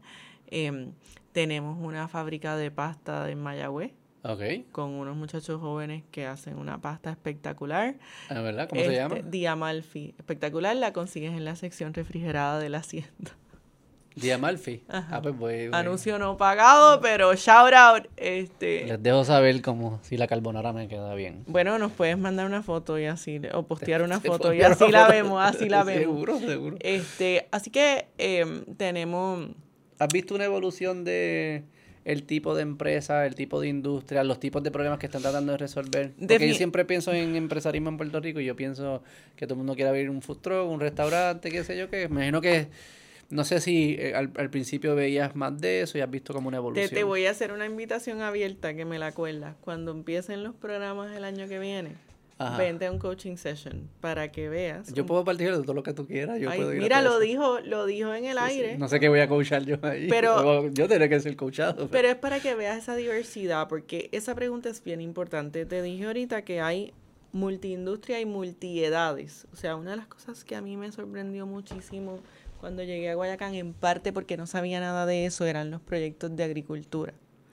Yo decía, ¿cómo puede ser que el premio de agricultura es de los premios que más jala solicitudes? O sea, está booming. A pesar de los huracanes, a pesar de COVID, a pesar de los retos, so, la agricultura es uno de esos bright spots. Hay gente emprendiendo en su retiro, Beto. Gente que te dice, mira, yo fui controller de una farmacéutica por 30 años, me retiré y ahora estoy haciendo esta otra cosa que no tiene nada que ver con farmacéutica. Entonces, oye, that's great to see. Ese es el tipo de, de empuje que nosotros queremos apoyar. Otra cosa ha sido un auge espectacular en términos de las empresas lideradas por mujeres. Eso no era así en Guayacán cuando yo llegué en el 2013. Ha ido en aumento poquito, poquito, poquito a poco. Y este año el 68% de las empresas que atendimos son lideradas por mujeres. That's a Wow. huge number. Este, y lo, y lo otro que te iba a decir es que las, las industrias, o sea, más comunes o que nosotros estamos viendo con más frecuencia, yo creo que COVID las ha sesgado muchísimo. O sea, las que hemos visto consistentemente en los últimos tres años em, son healthcare, educación, em, comercio electrónico, servicios y se me está quedando, y agricultura. Eh, entonces, pues obviamente, porque son las, em- son las industrias que han tenido que step up ante los retos que, que se han vivido en Puerto Rico y en el mundo. O sea que eso también es, es bien positivo verlo. Y una de las cosas que no quiero que se me quede también es que el, el programa del GBA, del Guayacán Venture Accelerator, porque Es el tercer programa. ese es el tercer programa y quiero hacer un llamado a que la educación empresarial no es solamente para los startups. O sea, si nosotros, y, y esto desconozco, esto puede ser como, puede, mi statement que puede tener un poco de Puerto Rico bias, en el sentido de que las empresas que son los movers and shakers de la economía de Puerto Rico, Mm, en Puerto Rico, mm. o sea, perdonando la redundancia, no son los startups. O sea, No, obviamente. sí, pero eso no es tan obvio para algunas personas porque tú dices, no, porque para apoyar el empresarismo hay que apoyar los startups. Bueno, sí, hay que apoyar los startups, pero también hay que apoyar las compañías que no son startups. Lo que pasa es que el apoyo es distinto. Entonces, el GBA Pero esos ya son empresarios. ya son empresarios y son muchas veces empresarios líderes en sus industrias. Dice, ahí también hay potencial. ¿Y cómo los ayudamos a eso? O sea, también a alcanzar su potencial. Y eso fue un realization al que, al que Guayacán llegó antes de que yo llegara, porque llevaban unos años desarrollando el currículo educativo para los startups, en un momento donde la economía de Puerto Rico se empezó a contraer significativamente. Y entonces dijimos, espérate, las empresas que toda la vida les ha ido bien, de repente, pues, están operando en un contexto distinto. Así que, ¿qué tal? ¿Qué pasaría si cogemos todas esas herramientas que le estamos dando a los startups y diseñamos un currículo para estas empresas que tienen un potencial global brutal, que tienen el potencial de poder escalar significativamente, and maybe they don't know how to do it porque no han tenido las herramientas y porque se les movió el piso. De repente Puerto Rico cambió. So me tengo que plantear, o sea, lo que, lo que como dicen en Estados Unidos, innovate or die, pues entonces, pero, pero muchas son empresas familiares que nunca se han tenido que plantear innovate porque estaban bien. Pero ¿por qué? ¿Por qué tiene que venir alguien a ayudar a personas cuando es responsabilidad de ellos? Bueno, ellos tienen que venir a mí. Por Lo eso, que- pero pero ¿por- they por don't know what crear- they don't know. They know que, que pueden hacer mejor. Sí, ellos That's saben, ellos saben que pueden hacer mejor, pero no saben cómo, porque tenemos CEOs y presidentes de compañía que nunca han tenido la oportunidad de sentarse a mirar sus finanzas in depth. Por, des- por ¿Y dar- cómo corren su empresa? ¿Y por qué sus empresas exitosas? ¿Cómo, una empresa exitosa en un mercado competitivo? I guess que entonces el mercado no es competitivo. Pues ahí hay otro problema. Hay algo de eso. Pero, Porque como tú ganas haciendo, corriendo la mano. pero you would be surprised. Hay muchas que, oye, no es que lo hacen mal, pero lo pueden hacer mejor y no saben cómo. Hay otras que están pasando por un cambio generacional y tienen que entre- integrar, qué sé yo, a los hijos, a los nietos, a los whatever. Hay otras que han tenido que pivot porque el mundo les cambió. Sí, sí, Eh, yo no estoy en sea, contra de eso. doy un- no sé, estoy te- tratando de pensar qué es lo que no me, algo que no me cuadra. en Ok, te doy un no ejemplo porque estamos en la calle Serra y lo pensé cuando venía en Ajá, carro. Dale. Em, estaba la gente de la gran discoteca. Ajá. Tú me vas a decir que... Bueno, esto aquí, esto era una distribuidora de discos, Pues- este edificio. Pues mira, pues la gente de la gran discoteca, tú me vas a decir que tú eres muy joven y no te acuerdas cuando había No, eso sí disco, me acuerdo. pero yo sí. Eso sí me acuerdo. Este, No mm, tan joven. Y pues entonces, las hijas de esa gente que trabajaron toda la vida con sus papás en la distribuidora de discos, ¿qué pasa cuando sale el, el iPod y la gente ya no compra CDs, sino que baja la música? Pues, o sea, you have to decide what you're gonna do with your business model. Claro. Pues las, las hijas de los fundadores de la gran discoteca crearon una compañía que se llama Tilde, que tienes que haber visto las cosas, no sé, en Walgreens, en Walmart, que es una línea de merchandising para mujer, que hay, o sea, camisas, mugs, vasos, Ok. prendas, con mensajes inspiradores hacia la mujer. Y ellas vinieron a Guayacán para decidir cómo llevar este negocio the next level. Es una gente que desde afuera tú puedes pensar como que tienen la experiencia, vendieron... No, no, no, yo entiendo. Y entiendo la ayuda. Es como que para mí tiene- hay como Pero un piens- sweet spot de que yo no puedo ayudar al que no quiere ser ayudado. Pero, pero that's my point. En ese segmento hay mucha gente que quiere ser ayudado and didn't have anywhere to go. Ese programa Sí, sí, sí. Empezó, con muchas compañías de Y- software. Y no colaboran mucho las, como que las empresas no se hablan entre ellos, que se ayudan. o- Y esa es la magia de ponerlos en un cohort. Pero sin eso no pasa. Es que, fíjate, es que Guayacán como plataforma, y esto no, no es exclusivo del GBA, tiene un beneficio que crea lo que yo llamo esos collisions, o sea, esos encuentros. Mm. Eso no pasa tan orgánicamente, porque, porque los que hacemos esto todos los días pensamos que, que nos tenemos en el Rolodex. O sea, a ti y a mí, una persona nos conectó y hoy yo estoy aquí y tenemos los celulares y de ahora en adelante te voy a textear cuando me da la gana y tú me vas a contestar. Sí. Eso no es normal. ¿No? No, a los empresarios no les pasa eso. Si yo no los pongo al frente tuyo, en un cochisecho, en un lo que sea, Sí, o no, en un no- no taller, se dan eso. eso no pasa. Ahora, después que se conocen, te No cambiaron celulares y pasa. Y pasa con service providers, con profesores, con coaches, con mentores y pasa entre Qué compañías. Pero tienes que crear los espacios. Alguien te dar el catalítico. Mira, este, te voy a hacer una anécdota de una persona que tú conoces, que es Manuel Calderón Ujú. de B2A. Él Mi estuvo en, en nuestra junta mucho tiempo. Lo extraño, for Ajá. the record. Él lo sabe. Este, cuando íbamos a celebrar los 20 años de Guayacán en el 2016, este, estábamos pensando, pues, o sea, cómo lo celebras, ¿verdad? Y, y a mí no me gustan los parties. A Ya, mí. ya lo has dicho varias veces. Sí, tema recurrente en mi vida, no me gustan los paris. So, yo decía, mano, Guayacán no tiene chavos como para decir, ay, va a celebrar los 20 años haciendo un party sin que eso redunde en algún beneficio para la organización. So ahí empezamos a hablar de como que, mira, pues ok, pues vamos a levantar el endowment y lo vamos a lanzar y qué sé yo qué, y vamos a hacer una conferencia y vamos a traer qué sé yo qué speaker y lo que sé yo qué. Y después que hagamos todo eso, pues podemos tener un party en, en Picayo en aquel tiempo.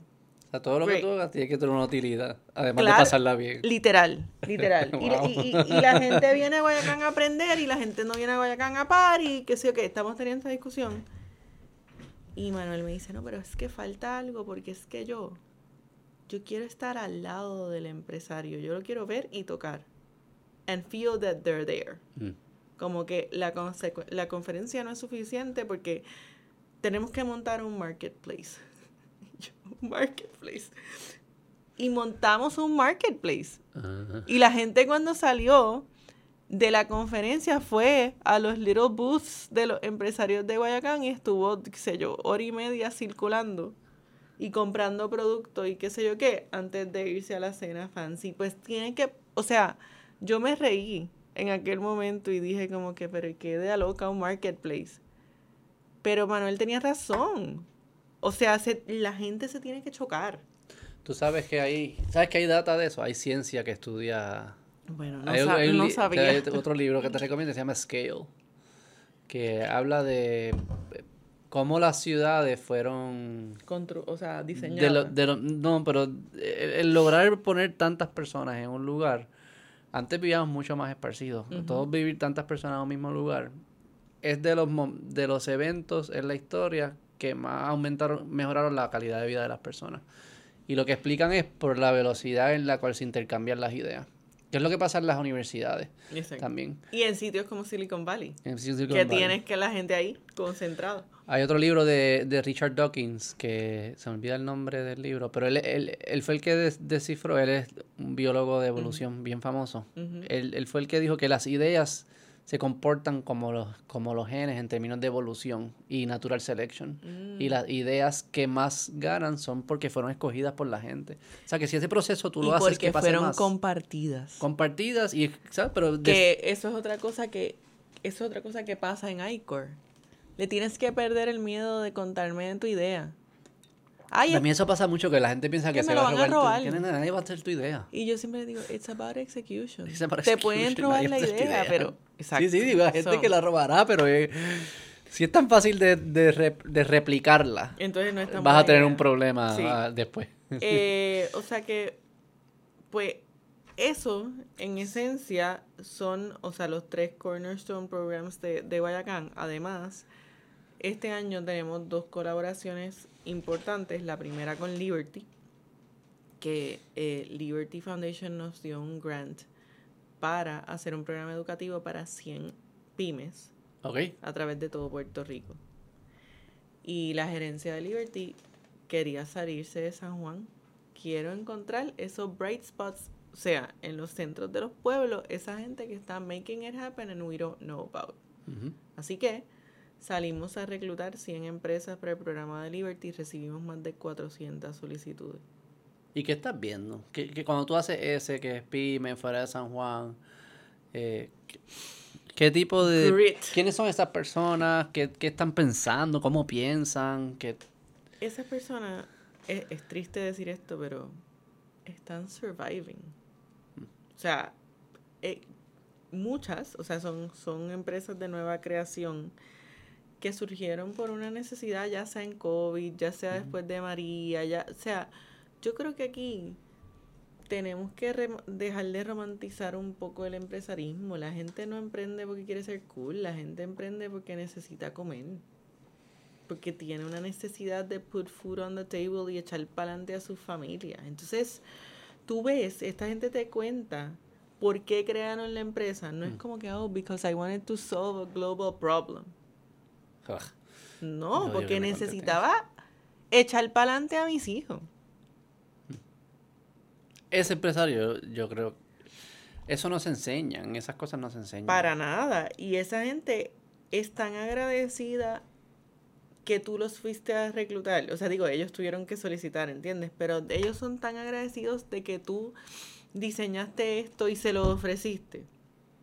Que de hecho, una de las cosas más lindas que nos ha pasado este año es que ahora de los 100 se escogieron 25 finalistas que van a pasar por un proceso de coaching para hacer un demo day con Liberty al final del programa. Ah, nice. Y Liberty diseñó unos paquetes para ellos. Son unas cosas brutales. Así que shout out eh, a Liberty. Em, pero, pero tú sabes lo que pasó. Pues tuvimos que contarle a la gente que había sido seleccionada y teníamos que contarle a, a, tú sabes, tres cuartas partes del grupo que no había sido seleccionada. Mm. Los emails que recibimos de los que no fueron seleccionados, de cómo este programa había cambiado sus negocios y sus vidas, Mm. es una cosa brutal, porque con bien poco podemos lograr muchísimo. ¿Qué tú crees que es lo que ustedes llenan que hace falta? Más allá de... Yo sospecho que hay cosas técnicas. Sí, de hay mucha educación y mucho batazo, como te decía ahorita. Me sospecharía que eso no cuenta la historia completa. Lo que... que- esas personas se están llevando con ellos no es solo cómo hacer un spreadsheet o lo que es que sea. ¿Qué otra- cares. Mm. Es, es, Guayacán está ahí para mí, pasó Fiona, por decirte algo que obviamente wasn't planned. Y la primera llamada que yo recibí es de mi program manager de Guayacán preguntándome si estoy bien, si tuve daños, si tengo agua y luz y qué necesito. Mm. ¿A qué importa? Eso es importante, exacto. Que Eh, alguien está prestando atención. Y a mí me, me chocó porque fue mucho, Beto. No es como a un random email de una persona que te cogió cariño. Y te dicen cosas que, que, oye, pueden parecer trilladas si las ponemos en un PowerPoint, ¿verdad? Pero, pero no, mira, este... Pero tú sientes que algo pasó. Que en la vida de esa persona algo pasó. Y, tú, y tú sabes, te, te hago otra anécdota em, de, de Ángel Pérez de Rock Solid, que está en nuestra junta, que si no lo conoce, es buen candidato para el podcast, me, Me va a matar. No, conéctame con todo el mundo que tú quieras que yo hable. Este, me va a matar, pero porque él está retirado en su finca bien feliz, pero lo hace venir a, a ¿Tú Santurce. me puedes contar de la finca? Este, pues él, cuando yo lo conocí, o sea, lo conocí quizás llevaba dos semanas en Guayacán. Y me mandaron a pedirle un favor. Como que tú vas como directora de Guayacán y tú le dices a Ángel como que, hola, yo soy nueva, necesito X favor. Él había hecho el programa de GBA con su empresa Rock Solid Technologies en el 2010. Y él me dijo, mira, yo en verdad no sé quién tú eres. Pero si tú me vienes a pedir algo on behalf of Guayacán, la respuesta es que sí, no me importa lo que sea, porque Guayacán me cambió la vida. Mm. Y ahí, ese primer momento, yo dije, aquí hay algo, hay algo y no sé lo que es. Y me dijo, mira, yo soy un jibarito tu alta. ¿Sabes cuál es mi aspiración? Que los niños de Puerto Rico y los jóvenes de Puerto Rico no quieran ser Ricky Martin, que quieran ser empresarios. Mm.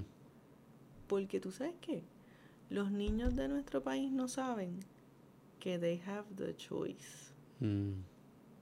Y cuando Ángel me dijo eso, Beto, yo te, yo te puedo asegurar que esas palabras han sido como mi, como mi guía espiritual, porque tú dices, how do we give them the choice? Y eso no importa la edad. Él me hablaba de los niños por el tema de, de querer sí. ser un role model. Sí, sí, sí, yo entiendo.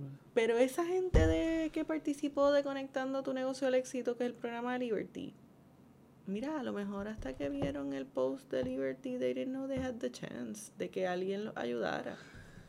¿Qué es ser un empresario? ¿Qué es lo que ellos están diciendo? No todos podemos ser empresarios Y en el sentido. y hacen falta empleados, buenos empleados, Claro. para que todo Pero hay algo como que tú puedes ser empleado con una mentalidad empresarial. ¿Qué, qué es lo que significa?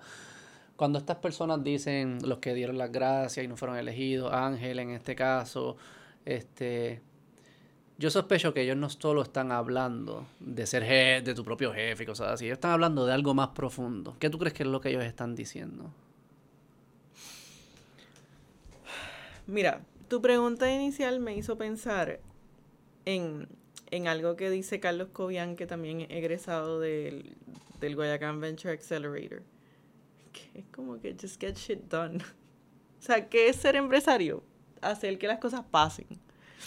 Y tener actividad eh, o tener actitud empresarial no siendo empresario es lo mismo. O sea, tienes algo de frente Y lo y no quieres que esté ahí, ¿sabes? Pues tú es tu trabajo, figure it out. Figure it out. Ese es, Y yo es- creo que esa gente en, en cada uno de sus entornos está en eso todos los días. Mm. En getting shit done, ya sea como que Claro. vender sus productos, putting food on the table, o sea, lo que sea, lo que sea, lo que sea. Ellos están en el hustle. Y es solitario. La realidad es que ser empresario es solitario. Mm. O sea, los americanos también dicen it's lonely at the top. Pero, and that's true. It's lonely at the top. Pero es lonely ser presidente o, o CEO o dueño sin mucho fanciness de tu empresa. Super lonely. Entonces, ¿dónde está ese acompañamiento? Y ese acompañamiento genuino, no porque yo quiero recibir un beneficio y van a gloriarme diciendo, y no es que yo no lo diga, Guayacán apoyó 207 empresas este año de manera simultánea. Estoy Mm. súper orgullosa de eso. Pero that's not why I do it, para poder decirlo. Es para poder tener un impacto en las vidas de todas esas personas, de sus familias, de sus comunidades. Y, y otra cosa, tú sabes, yo creo que algo bien particular de Guayacán es que no te soltamos. O sea, el programa se acaba, ¿verdad? La gente se gradúa.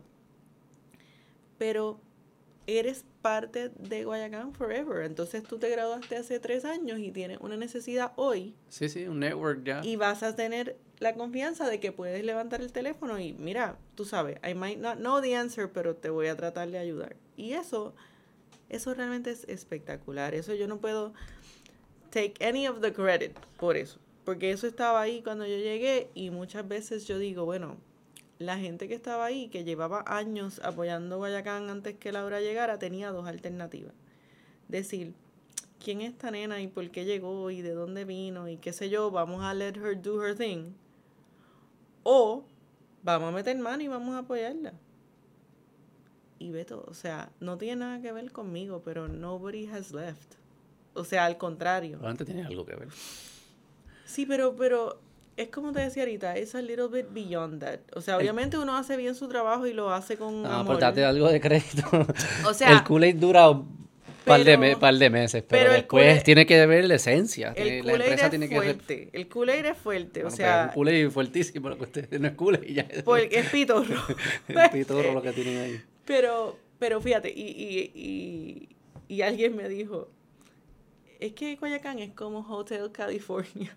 You can check out, but you can never never leave. leave. Y, y es un poco así, eh, o sea, a mí no me gustó la Pero eso- comparación, pero es, pero, es voluntario, Laura. No es, Es- es- ajá. eso no es como que la gente quiere salirse y, Pero- y no pueden. pero tú, es voluntario, pero we know what we get behind. Sí, O sea, que te voy a decir algo que he dicho pocas veces, bien pocas veces y creo que nunca por un micrófono. Yo pienso que si pudiéramos get behind Puerto Rico, like people get behind Guayacán, tendríamos un país distinto.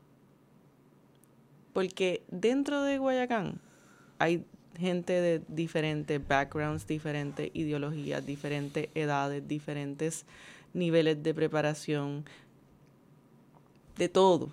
O sea, hay una diversidad brutal. Y todo el mundo está ahí voluntariamente, como tú acabas de decir, in the grind. Sí. Es distinto en ese aspecto que es voluntario. ¿no?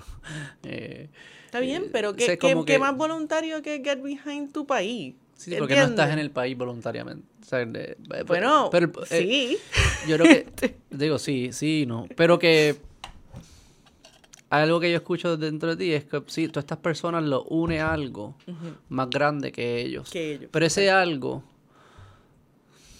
no es una idea abstracta. Sí, sí tiene cosas ¿verdad? esotéricas y filosóficas, pero al final eh, se traduce a su día a día, a sus vidas, a cómo ha cambiado su vida Sí. con sus relaciones o lo que fuese. Este, Y hay algo sobre lo cual ejecutar. Sí, O sea, como es, que es actionable. eso es lo que me- como que eh, yo, yo, yo, yo he evolucionado en estos temas como que ah, de, de eh, no, como que hacer las cosas por la patria o por el mundo. Para mí esas son cosas tan abstractas que yo no sé, no se aterrizan a nada. Yo no sé qué es lo que estoy haciendo. y por eso no pasa. Y no pasa nada, porque ¿qué significa hacerlo por la patria? ¿Qué haces mañana? ¿Cómo tú empiezas? ¿Cuál es tu... ¿Qué significa? Pues tienes que definir la patria, lo primero que tienes que hacer y no sé qué significa.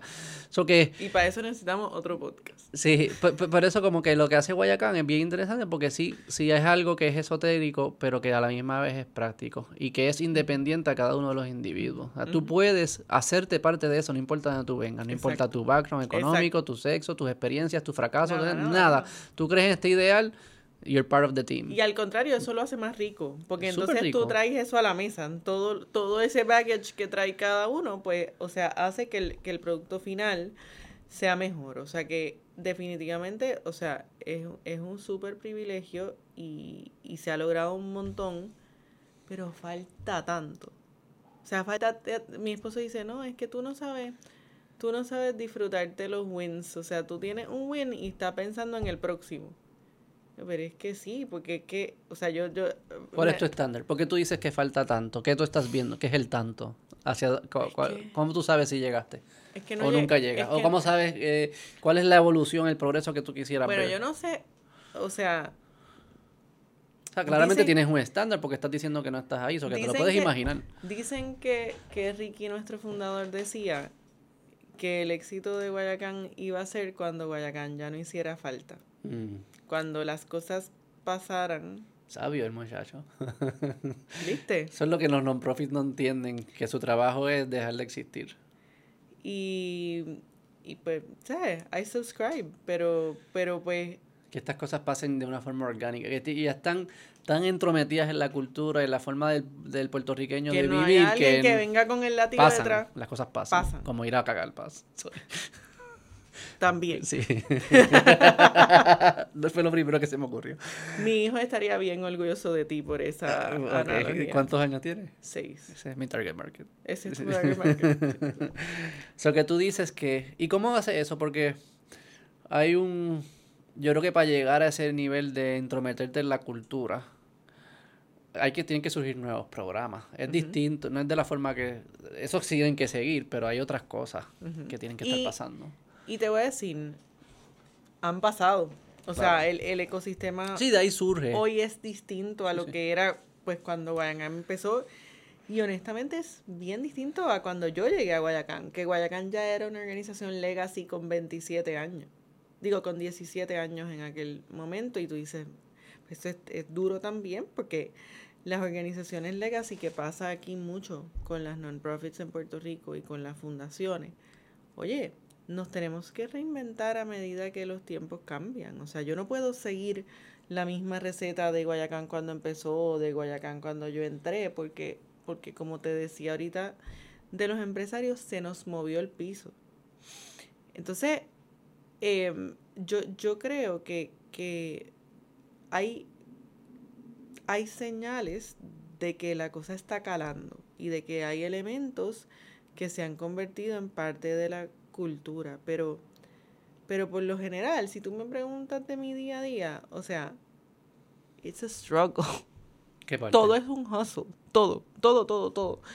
Crear los programas, conseguir el funding para los programas, levantar el fondo, levantar el endowment, tener a la gente correcta dentro del equipo, porque al final, it's all about the people. Digo, pero es que eso es cierto para toda empresa.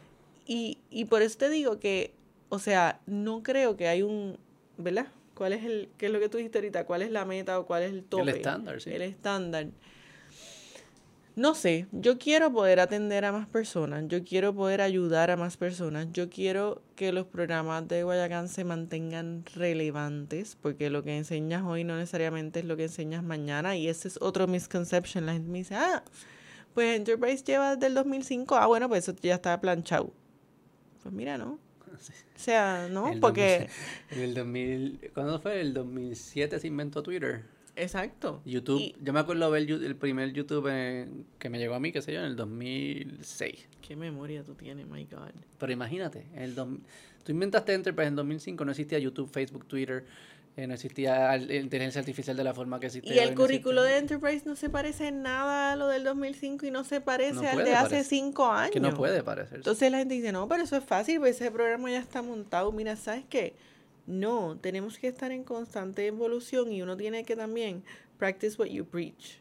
O sea, si yo le enseño al empresario que tiene que, o sea, evolucionar su modelo de negocio, pues, o sea, same goes para los que estamos del otro lado. Y francamente, same goes para los que convivimos en el sector de las sin fines de lucro. Sí, pero me sospecho cuando te di, cuando mencionaste el estándar, tú mencionaste algo que es distinto a lo que están trabajando. Es el prox- la próxima evolución. Porque mencionaste ya algo como que esa sea la cultura, de que el puertorriqueño piense de esta forma, como que la mente empresarial. Y el mindset shift es el más ya difícil. Es un, ya es un mindset, pero a nivel masivo casi. Este, que me gusta, me, me, me, me, apasiona, pero me sospecho que tendrán que surgir nuevas avenidas para llegar a eso, más allá de los programas de atraer a los empresarios, que ya esos que están llegando, ya esos o tienen el, ya cambiaron su forma de pensar o están, coqueteando. Hay, un montón del resto de la población que, que es la gran mayoría del país, nada más viendo, viendo el periódico, entonces la cultura de aquí no es hay un problema, ¿cómo lo resolvemos? hay un problema, ya, mira, estos cabros no lo han resuelto, o echando la culpa al otro, qué sé yo. Esa, y eso es lo que yo creo que ahí como calamos. Y yo creo que ahí puedes estar feliz si llegamos a eso. si no celebras ahí, pues tienes un problema, tienes otro problema. Te voy a decir, ojalá lo, ojalá lo vea en mi generación solamente porque mis hijos se merecen vivir en un mejor país, porque, o sea, yo estuve mucho tiempo fuera de Puerto Rico not really by choice. O sea, porque pues había que buscar unas oportunidades profesionales que aquí en ese momento no las había. Y pues yo quiero que mis hijos, que son bien chiquitos, no tal calce, tengan esa opción de irse fuera si quieren, pero para mí es importante que puedan regresar si así lo deciden. Este, Entonces, déjame pues ayudarte a pensar ese otro porque a mí me interesa, es parte de lo que yo quiero lograr con estas conversaciones, son conversaciones abiertas, que la gente empiece a pensar distinto y lo que fuese, eso que si te interesa puedo conspirar contigo en ese otro. Cuenta con eso. O sea, yo, yo creo que, que, que, le debemos eso a, a, a, las futuras generaciones, que tengan la opción. Y esa es parte del, del mind shift, porque esa gente que tú dices que quizás no lo piensa porque no ha estado expuesto, no ha tenido las oportunidades que quizás tú y yo hemos tenido, pues, o sea, pues entonces tenemos que llevar el mensaje a esa gente. Yo he visto que mucho es, es mucho, es las personas, hay muchas personas que viven que nadie espera nada de ellos, que, que nadie cuenta con ellos. Y a veces como que no, Gay, yo, yo, sé que tú puedes más, yo tengo expectativas, cuento contigo, cuentas conmigo si necesitas ayuda, pero yo cuento, pues yo cuento contigo, yo, yo tú, tú, eres parte de esto. Pero piensa que ese fue la accountability que te hablé ahorita del programa, o sea, el empresario en X pueblo que ahora sabe que estos días se tiene que presentar al programa de Liberty, que le van a chequear si hizo o no la asignación y lo van a... Y te voy a medir igual que a cualquier otro.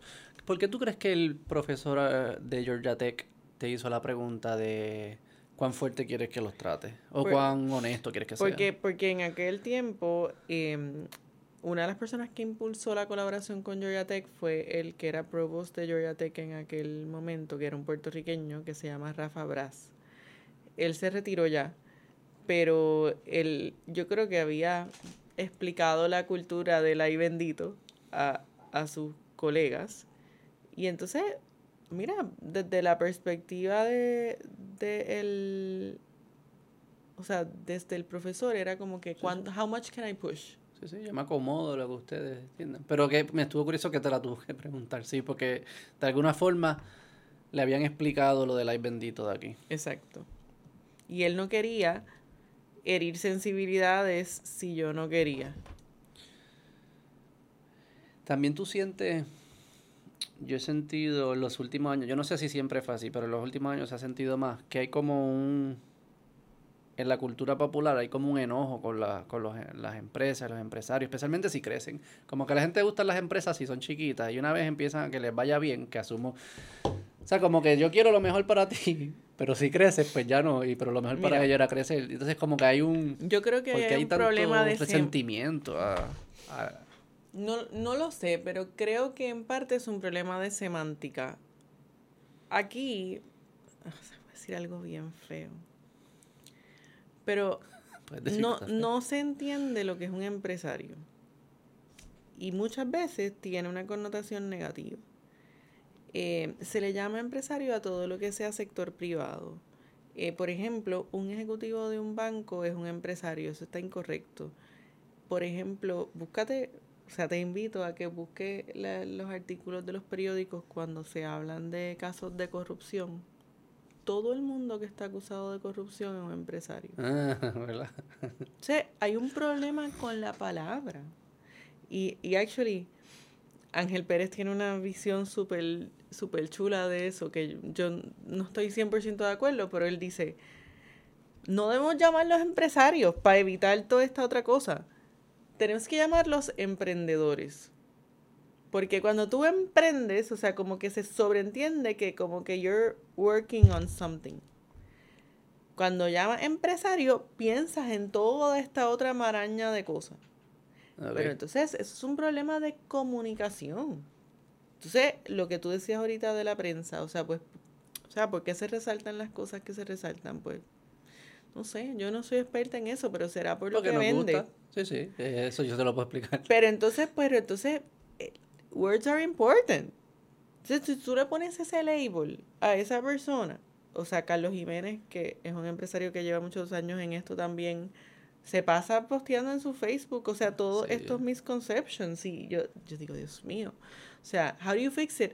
I don't know. Pero tenemos que aprender eh, cuáles son las definiciones de las palabras y por qué llamamos las cosas como las llamamos. Yo, Laura es una empresaria. Mira, no sé, Laura nunca ha tenido su propio negocio. Laura es una ejecutiva que tiene dentro de una empresa que de casualidad es un non-profit, tiene actitud empresarial. Exacto. Eso es una empresa. Mira, me lo han preguntado hasta de chiste. Are you an entrepreneur?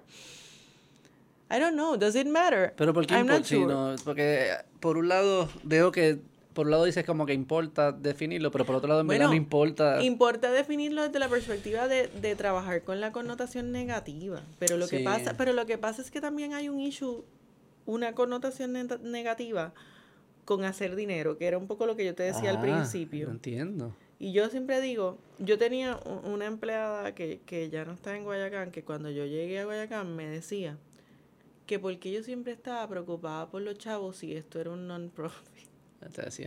Y yo como que, bueno, pues por eso. o sea, porque, digo, ¿cómo tú crees que se hace todo esto si no es con chavos?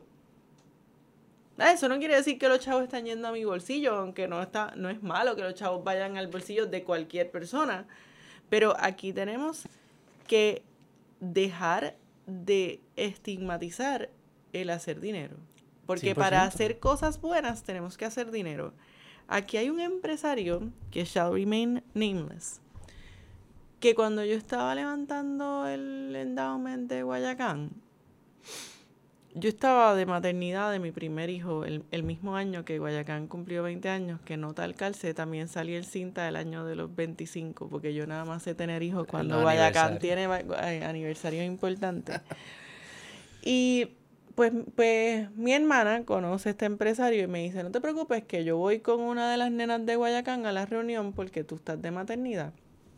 Y teníamos un pitch del endowment bien chulo. O sea, el endowment que no les he dicho es un fondo total para ayudar a pagar los programas de Guayacán que son libres de costo para los empresarios, todo lo que hablamos ahorita. Pero es un, es un fondo total que recoge donativos y en vez de que esos donativos entren a mi budget operacional, ese es un pote que se invierte y yo saco un 4%, solamente un 4% para eh, mi budget operacional y ese principal se sigue invirtiendo y generando ganancia para una alcancía, una alcancía que empezó con mucho dinero, que asumo que hubo un inversionista. no, lo levantamos a la fiesta. de cero.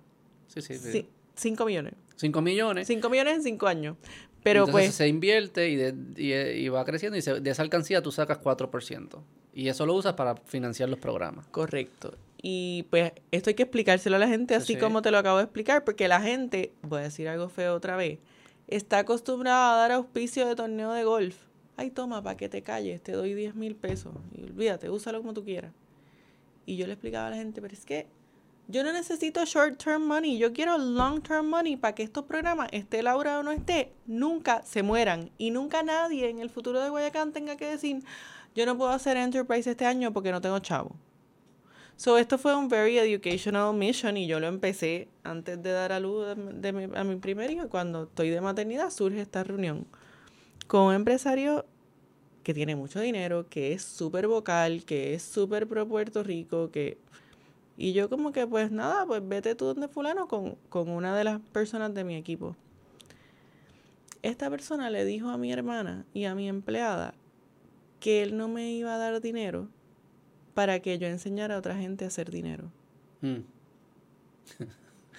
que lo importante era enseñarle a la gente a ser filantrópico.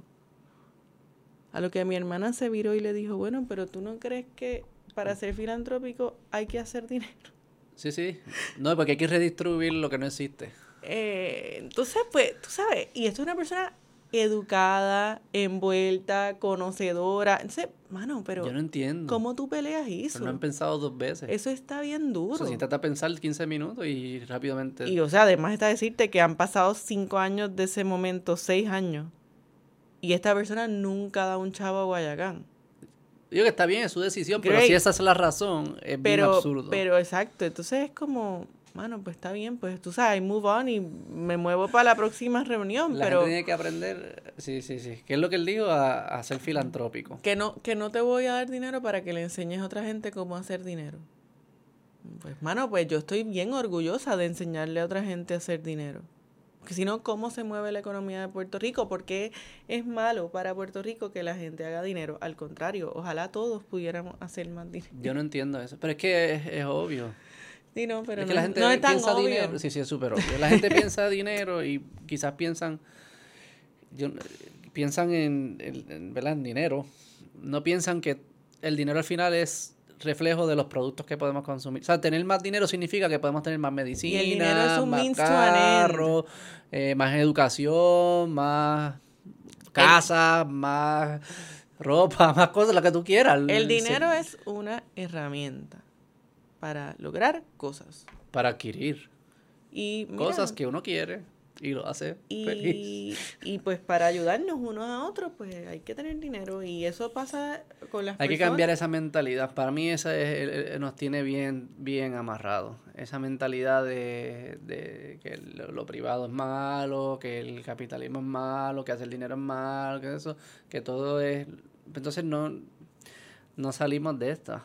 Es que, mira, yo creo que la mejor manera de, de ayudar a cambiar esa mentalidad es, es con las historias que estábamos hablando ahorita. Es, es mostrando que gente normal y corriente, trabajadora y talentosa, puede lograr unas cosas brutales para ellos, para su empresa, para las comunidades que sirven, Sí, sí, y que eso tiene un efecto multiplicador en la vida de todos nosotros. claro.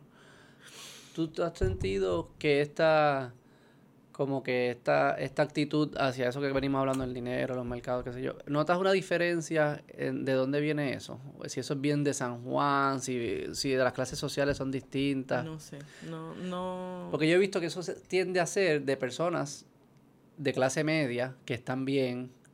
Casi nunca, ¿sabes? El, las personas que tienen escasos recursos no son anti, anti riqueza. Porque ellos dicen, no, es que claro tú hablas, esto es lo que...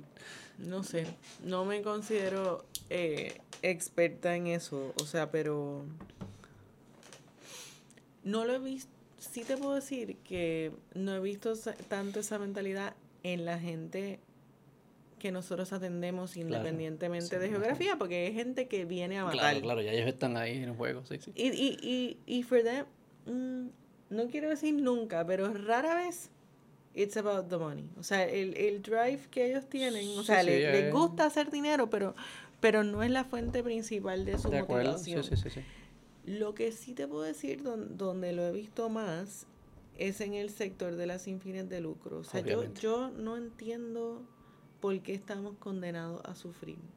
O sea, yo, yo, y yo estoy en, en juntas de otras sin fines de lucro que no son Guayacán. Y francamente, o sea, yo parezco Porque ganas puntos, como una machaca. porque jerarquía social hoy en día es quien sufre más. Pero no puede ser. Digo, no está, está mal, No pero así es que no- funciona. No, puede ser, no está, no, o sea, no podemos estar condenados es la, a jere- la jerarquía de las víctimas, le llaman. Eso me, me da mucho trabajo eh, y, y recuerdo que, que Beatriz Polgemus de Fundación Popular, que es de mis grandes colaboradoras y amigas, y o sea, hay que Ajá. decir que ella siempre está presente cuando hay que estar presente. Em, después de María, me invitó a un panel para otras non-profits para hablar de, de la importancia de medir retorno a inversión de las iniciativas que uno hacía en las non-profits. Mira, yo no me acuerdo quién estaba en el público, pero era mucha gente de entidades sin fines de lucro. Sí. Y me miraron con esta cara. Ajá. O sea, de como que... Pero ¿por qué tú estás preocupada por el retorno a la inversión? Bueno, porque si yo tengo buen retorno a la inversión de las iniciativas que yo hago, y no te estoy hablando de una fórmula matemática complicada, yo, yo solamente quiero medir que lo que yo hago está teniendo impacto. O sea, el programita que yo di, no sé, en Curabo, tuvo impacto para esas personas y para esas O comunidades. sea, no es ni siquiera inversión de dinero. No, es como que no. Yo invertí esta cantidad de recursos para, Para conseguir que estas cosas. estas metas y sí, las personas se educaron y ahora están mejor o lo que fuese que fuese tu meta. Y obviamente eso uno lo cuantifica. Y lo cuantificas esto, sí, sí. Pero, pero me miraban como que. Y yo me doy cuenta que es porque. Porque es gente que está struggling to keep the doors open. Porque son. Porque no han pensado. Y, y, y no te he dicho esto, pero yo estoy tan traumatizada con esto. Que en todos los programas de Guayacán empezamos un track para que entidades sin fines de lucro pudieran participar. De todos los programas que te dije, Beto. O sea, desde ICOR hasta Enterprise, hasta la GBA, y lo digo con un súper orgullo. Este año en el GBA tenemos participando a Habitat for Humanity of Puerto Rico. Ok. Estas organizaciones y estos equipos de gente luchadora y valiente necesitan también las herramientas. Pero no participan, no, no, Sí. pero están llega, te, llegan las te llegan, las solicitudes. y se queda gente fuera. O sea, obviamente llegan menos solicitudes que para la empresa, pero oye, it's a start. Yo nunca he entendido por qué los inversionistas no, o los, los donantes en este caso, no son inversionistas. Yo siempre los llamaba como inversionistas. De hecho, cuando yo participé, para mí es una inversión, quizás no, re- no tenga un retorno monetario, pero tiene que haber cierto retorno a la inversión. Retorno social. Pero no es como, es, un- es una donación. ¿Por qué no exigen? Mira, no, Porque espérate, aquí- tú me dijiste que iba a hacer esto, esto no fue lo que pasó. Aquí Ahora yo voy a coger mi dinero y se lo voy a dar a otra que sí está Porque funcionando. aquí no hay cultura de filantropía. Por lo que te dije ahorita que me pasó cuando... Pero hay gente que dona. ¿Qué es lo que hacen? Para ir a, la- a las galas y comer croquetas en las reuniones. Lo dijiste tú. Sí, no lo sí, sí, dije para yo. que no te, no te regañen. O sea, es bien difícil. La gente me decía que porque, que porque yo no cogía el cheque y ya. Que porque yo estaba preocupada por construir un endowment. Que qué iba a pasar cuando Guayacán se acabara con ese endowment. Y yo, bueno, pero es que yo estoy construyendo un endowment para que Guayacán no se Exacto, ese es acabe. el punto. Aquí no estamos, o sea, hay, hay un tema de cortoplacismo también que yo creo que quizás las generaciones más jóvenes, o sea, se, se habla mucho de como que gratificación inmediata. Ah, sí, sí, sí. Pues eso es bien complicado. Sí, sí. O sea, yo entiendo que eso hay que, ¿verdad? Hay que llenar ese vacío. Llenar que vacío. O sea, hay que darles a estas nuevas generaciones esa- algo de esa gratificación inmediata para mantenerlos engaged. Yo entiendo eso. No, no. Tienen que reconocer que esa no es la forma que uno crece. Que la- todo el mundo que ha sido exitoso en cualquier cosa en su vida fueron capaces de ah, Comer ¿cómo caca para después ser comer ricos. disciplinados y no, y no dejarse llevar por sus impulsos todo el tiempo. Eso es lo que le Estoy- debemos estoy decir. No debemos 100% decir, "Ah, digo que tú Estoy quieres". 100% de acuerdo contigo y me da mucho trabajo porque yo soy una viejita por dentro. Soy una semi viejita en realidad y bien viejita por dentro. Oh, Pero yo entiendo que, que, la cosa, que la cosa va cambiando, pero nosotros no podemos por la inmediatez, que mi trabajo está lleno de situaciones inmediatas. Sentada aquí contigo he contestado cuatro textos. Wow. Pero no podemos perder de vista el largo plazo. Guayacán existe para contribuir al desarrollo económico de Puerto Rico a largo plazo y por ende tengo que crearme las herramientas internas que me apoyen ese largo plazo. No es resolver el presupuesto de los programas de este año. No es pararme en una tarima y decir, este año hicimos esto para que el año que viene se me caiga. Claro. Entonces, ahí es donde mi esposo sí tiene razón, que I don't know how to take the win, porque ya yo estoy pensando como que tengo que dar un mensaje la semana que viene de qué voy a hacer el año que viene y, y, y este año fue brutal, so how am I gonna top that? Pero si uno no tiene esa actitud, no lograría nada. ¿No te vuelves loca a veces? Comple- yo estoy completamente loca. No, pero en serio, no loca, como que ansiedad, Sí, como que es un rat race que nunca termina. Sí, pero son suficientes las recompensas para mitigar la Has aprendido a ansiedad. disfrutarte la carrera Sí. y no el resultado. Digo, yo, yo, yo estoy adicta a esto, o sea, es- es- y es una carrera. Tienes, tienes resultados along the way, pero no es, no es un solo resultado el que estás persiguiendo. Mm, Estás obsesionada con esto. Estoy obsesionada. ¿Te ha Se hecho alguna vez la pregunta de si, diciendo, ¿verdad? Que él tenía una misión, Ricky, que se llamaba. ¿Cuál era su misión? ¿Cómo él la vocalizaba? ¿O está escrito en algún sitio? O sea, hay cosas escritas que, que con gusto te puedo compartir. O sea, yo creo que la, la misión de él estaba más, más orientada al lado de inversión. Ok. A como que destrabar esos, esos pools de capital para que estuvieran bien invertidos y apoyaran, e- en sus palabras, el quehacer empresarial. Él vivía obsesionado con que no había un link entre el capital y los empresarios. So, Claro. Eso fue lo que él So, trató de resolver. Vamos a empezar con el nivel que pasa. Pero yo creo que es imposible que Ricky se hubiera imaginado el lado educativo que tú y yo hemos conversado. Porque hasta que Guayacán no empezó a tratar de conectar los empresarios con el capital, no se dio cuenta del gap en educación. So, eso es algo, ¿verdad? Eso, eso no fue que Guayacán un día se levantó y dijo, estoy aburrido, déjame hacer el programa. Claro.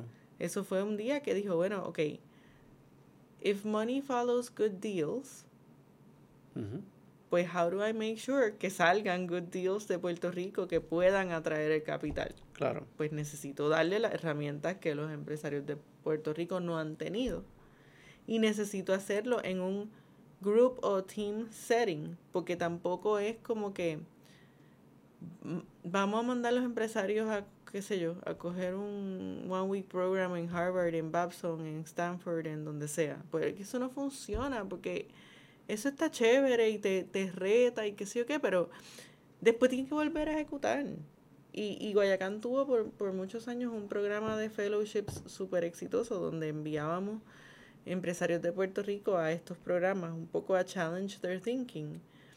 Y quisiera volver a hacerlo, no, no lo he hecho honestamente por falta de funding. Eh, pero entonces volvían los empresarios para atrás, ponte que eran tus jefes, Ajá. y te decían, Beto, entonces vi esto y vi lo otro y vamos a hacer esto. Y tú le decías, chico, pero deja de ir a esas cosas y de leerte libros porque yo estoy aquí muriéndome apagando fuego. Yo no tengo Sí. tiempo para esos inventos tuyos. Sí, es un poco también la diferencia entre... Te iba a hacer una pregunta y creo que va por esta línea.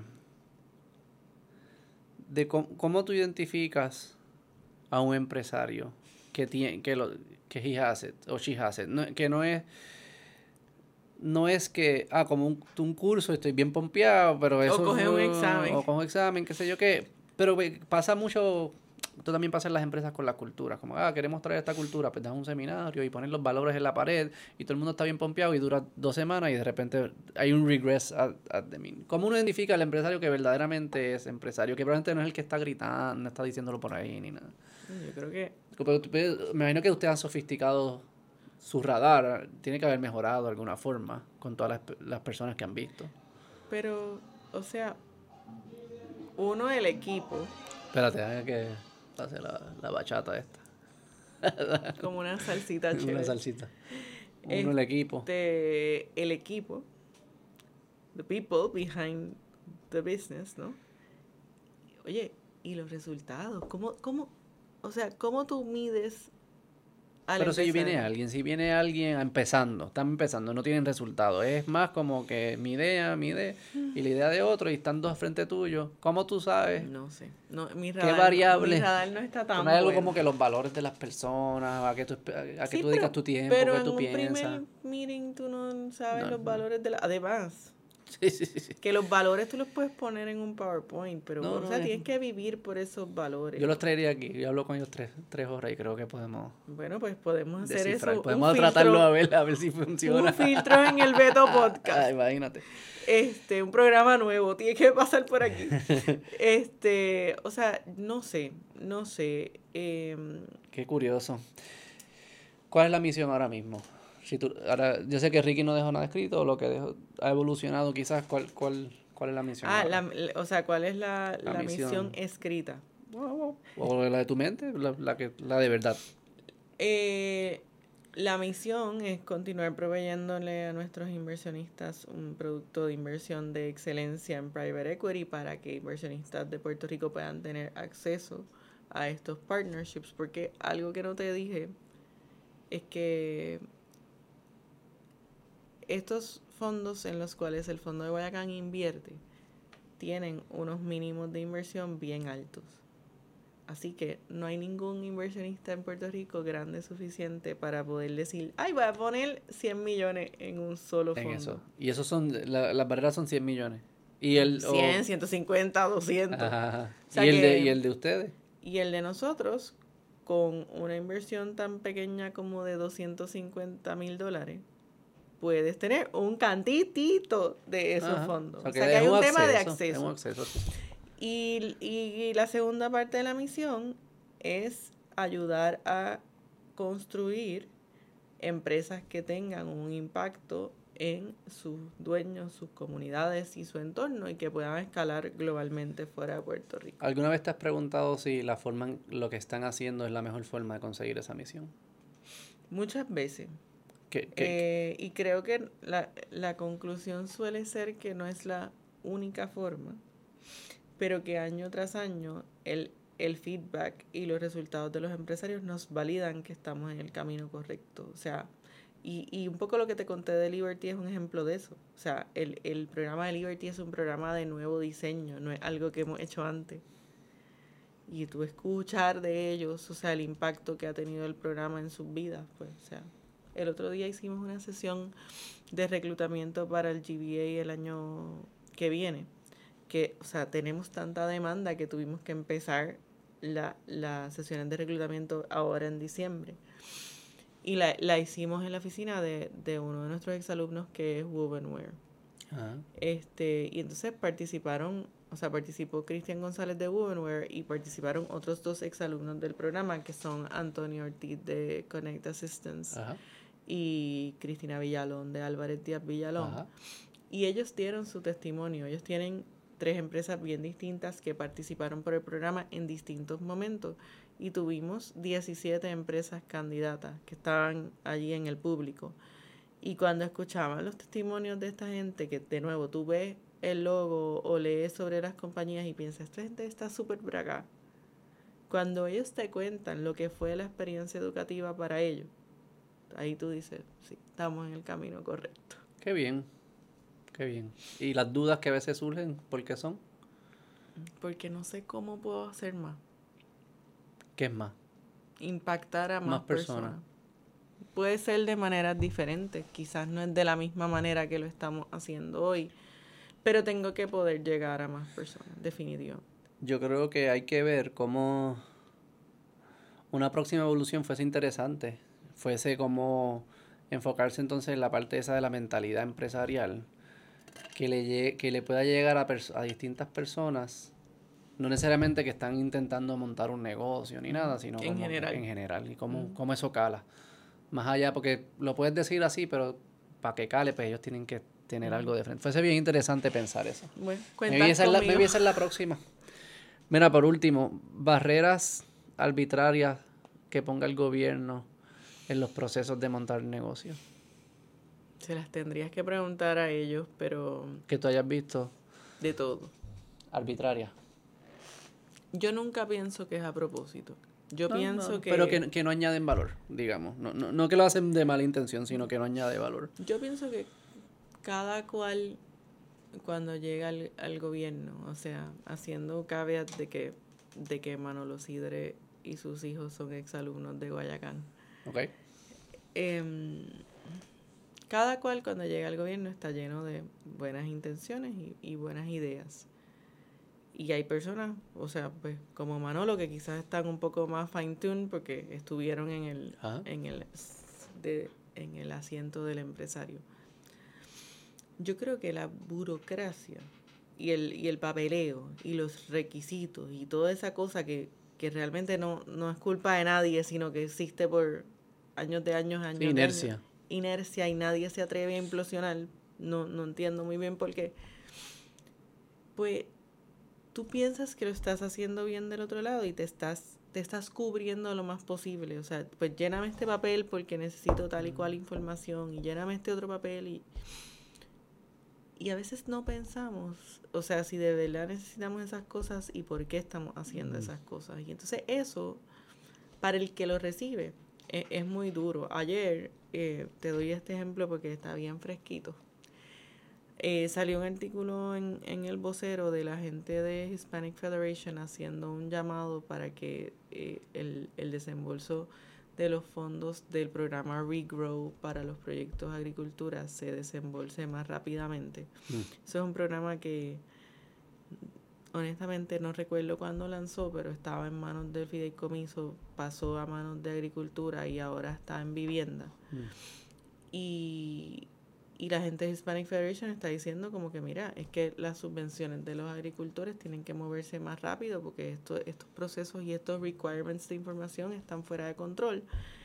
Y yo ni lo había visto y me llama un empresario de Guayacán que participaron hace años, este, pero es de las empresas que tenemos inversión en el Seed Funding y ahora está participando de una colaboración especial que tenemos con Popular, que, que no te dije, pero es un programa que se llama Scale Up para la fase entre Enterprise y GBA, los que necesitan escalar pero no están listos para un GBA todavía. Este empresario me llama y me dice, ¿viste el artículo del vocero? Y le digo, no, no lo he visto, envíamelo. Y me dice, nosotros somos uno de esos ejemplos. Hace tres años que solicité al programa. Tres años, Beto. Tres años. Y eso es para funding de del gobierno. Sí, que el gobierno federal, pero lo maneja el local. Entonces, tres años. ¿Tú sabes lo que puede pasar en tres años? ¿Por qué dependen tanto del fondos del gobierno? Tú no le puedes decir ahí Honest Talk, Candid Talk, le diga Gallo, si tu empresa depende de fondos del gobierno, no deberías correr tu empresa. Nosotros decimos eso ampliamente y, y aplica para el sector sin fines de lucro también. Eh, pero pero el tema es que... No, no, sí, sí, sí. A mí Deben hacerlo bien. a mí me entra, me entra la cosa también, porque yo digo, bueno, pues está bien. No puede, Guayacán no depende del gobierno, pero si hay dinero disponible. Sí, se tiene que hacer bien, no estoy excusando al gobierno. Pero y además, dénselo a la gente que, hace que puede hacer cosas con eso. Yo... Pero es que el gobierno no está diseñado para hacer eso. Yo estoy de acuerdo, pero la gente que contratan tampoco, porque they don't get it right. Entonces, hay miles de razones y yo no estoy diciendo que, que, la culpa es solo de un lado, pero no, pero, pero tres años es inaceptable bajo cualquier criterio. Sí. O sea, nosotros, y te estoy, te estoy dando una primicia en el podcast, pero nosotros dimos unos grants después de Fiona que nadie se ha enterado, porque a mí no me interesa comunicar las cosas hasta después que se hagan, como te dije ahorita, ¿verdad? Celebran. Y nos dieron Tú naciste febrero 29. Celebras tu cumpleaños cada cuatro años. Cerca, el 18. Lo puedes mover. Y ojalá para ser más joven. Este, y, y te voy a decir, nos dieron una entrevista en el Nuevo Día esta, semana para hablar con los grantees, o sea, con la gente que había recibido el dinero. Entrevistaron a tres, diferentes años de Guayacán, diferentes industrias, diferentes daños.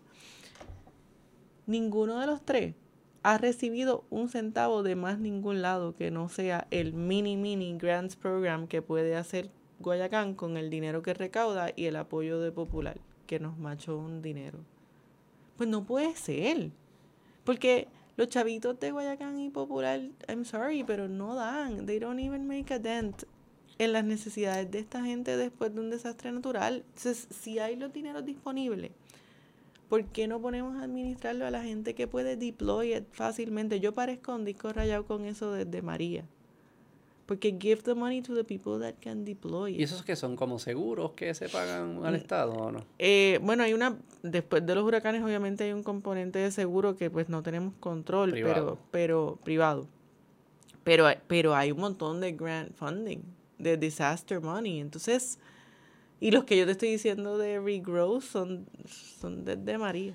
¿Por qué la gente entonces está tan motivada con la agricultura si tiene esos retos? Aquí van a seguir viniendo huracanes y desastres, esto va a seguir pasando, los gobiernos no van a ser más eficientes. No, no, lo, no lo sé porque te dije ahorita que no es mi área, pero yo, o sea, yo creo que... Porque hay mucho, como mucha... Es porque hay potencial. Yo no creo. Ahí tengo que sentarme a pensarlo un poco más. Pero... En términos de costo es bien duro. Pues no va a poder competir. Pero... Bueno, hay nichos que sí. Yo conozco gente que lo hace y le va bien. Han venido el podcast y, pero quiero. Café, Z ellos saben quiénes son. Pero es nicho, no es como que una, es una industria masiva. Pero está bien, nosotros tenemos un exalumno en, en, en Peñuela que tiene una operación de albahaca y cilantrillo, que eso es una belleza. Entonces, tú sabes, pero, pero el, punto es que yo no, yo no entiendo la, la... La ineficiencia. No, no, y el lack of sense of urgency. O sea, pasa un desastre mañana o viene COVID mañana, Dios nos libre otra vez los empresarios para mantener las puertas abiertas necesitan el dinero ahora, no mañana. Pero es que el sense of urgency, no, ellos no son los que sufren. Eh, los, que manejan el dinero no son los que sufren. Está bien, pero... Por eso como que... Pero ni a mí, a mí no me pasó nada. Yo no estoy justificando, tratando de explicar el comportamiento. No, es que yo no lo entiendo. Tratar de entenderlo. Yo, ese artículo de ayer... Porque pasa. Y pasa en todos lados y sigue pasando. Ese artículo de ayer y la llamada que vino después de un tipo que te diga como que nosotros somos, uno de esos de casos. Tres años. Tres años. Aquí el, el eh, ahora hay, hay un hay un programa de Small Business Financing que está manejando el, el Banco de Desarrollo, que eso es tema para otro podcast. Eh, que a esta fecha te pregunta cuáles fueron tus daños de María. ¿Tú sabes lo que hemos vivido después de María? Te puso a hacer una novela de lo que hemos vivido después de María. Eh. How is this even relevant? ¿Pero quién es eso? ¿Para qué es eso? Es un programa de fondos federales de Small Business Financing. ¿Y eso el gobierno federal te lo está pidiendo? Bueno, está administrado localmente, pero es dinero federal. Entonces, no sé, como que hay que ponerse un poco, hay que tener un poco más de empatía y tener la, la intención de simplificar los procesos? Yo pienso que debemos de dejar de pensar que, es falta de empatía y, o mala intención. Y estos son sistemas mal diseñados, con incentivos mal, malos diseñados. ¿Y que no se aguanta de implosionarlo? Voluntad. Que no ganan las, las personas que dicen que van a implosionarlos, no ganan. Ganan Eso es bueno. No, no ganan elecciones. Ganan las personas que dicen que no, no, no, yo, yo, creo que no. Ganan las personas que dicen, "No, yo yo yo yo yo, porque yo lo voy a arreglar, porque es que los otros son brutos." Y yo soy eh, sin darse cuenta que, que esas cosas no funcionan porque somos humanos y están mal Yo creo que ninguno es bruto. No, no Y que y que for the record el que se atreva a implosionarlo con empatía y criterio, gana todas las elecciones. Si en campaña empieza a decir por ahí, yo voy a acabar con este, este proceso. Yo no te dije yo voy a acabar con esto los programas. Ah, tú dices que mienta, gane la elección y después implosione. no que mienta. Que lo esconda, que mienta por omisión. Que se atreva a hacerlo cuando está en condiciones de hacerlo, con criterio. Pero tú crees que con ese mensaje puede ganar y ser electo? Es que dando por donde me duele. No podemos, no podemos hacer las cosas pensando que vamos a ser electos. Yo sé que es así. Tú tienes razón en lo que estás diciendo. Pero las personas que están adentro, hayan llegado como hayan llegado, tienen que atreverse a push the envelope. Y hay gente, a mí me consta, en toda la administración. a mí también. Que hacen sus pininos. Igualito que yo te decía a los profesores ahorita. Sí, sí, sí hay estrellitas. Pero hay, una, hay un sistema, hay un monstruo. Pero, mano, pero somos más grandes que el monstruo. La voluntad. Eh, bueno, somos más. Depende de cómo midas la grandeza. Sí, somos más, gente que el monstruo. pero el monstruo sigue siendo un monstruo que tiene pistolas y tiene. Pues que y la fuerza. O sea. Es más complicado. No sé. Por eso yo creo. Es bien complicado, pero tenemos que empezar. Pero por eso yo creo que la próxima evolución que estuvimos hablando es el camino correcto. Porque la, gente, la cultura cambia antes que la política. yo, yo, creo en eso. Digo, y una cosa lleva a la otra, ¿no? Claro, las personas cambian su, su mindset que los llevan a tener valores distintos, que los llevan a comportarse distintos, que los llevan a tener preferencias distintas, incluyendo preferencias políticas. Y, y ese trabajo, ese groundwork no se está haciendo a la escala que es necesario. Los medios, ah, yo no sé qué hacen, pero na- na- nadie está, no nadie, hay muchas personas y tenemos que seguir creando momentum para llegarle a la mente de las personas, que Ujú. piensen distinto y todo lo después, yo creo que todo de- surge de eso. después. Pero, pero también dar espacios para que esa mentalidad se desarrolle y Sí, florezca. sí, sí, sí, Porque no es te voy a cambiar la mentalidad No, como si te estoy no, haciendo no. un brainwashing. Después te tengo que enseñar que esta mentalidad tiene un resultado, o sea, un buen resultado. Entonces, hay espacio para hacer eso, pero, pero como todo, se necesita voluntad y se necesita claridad de propósito.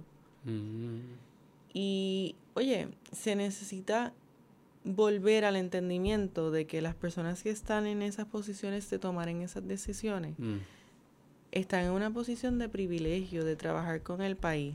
Tan- tanto tú como yo tenemos familiares, ancestros que han estado en esas posiciones. Eso es importante. mm, El servicio público es un privilegio mm.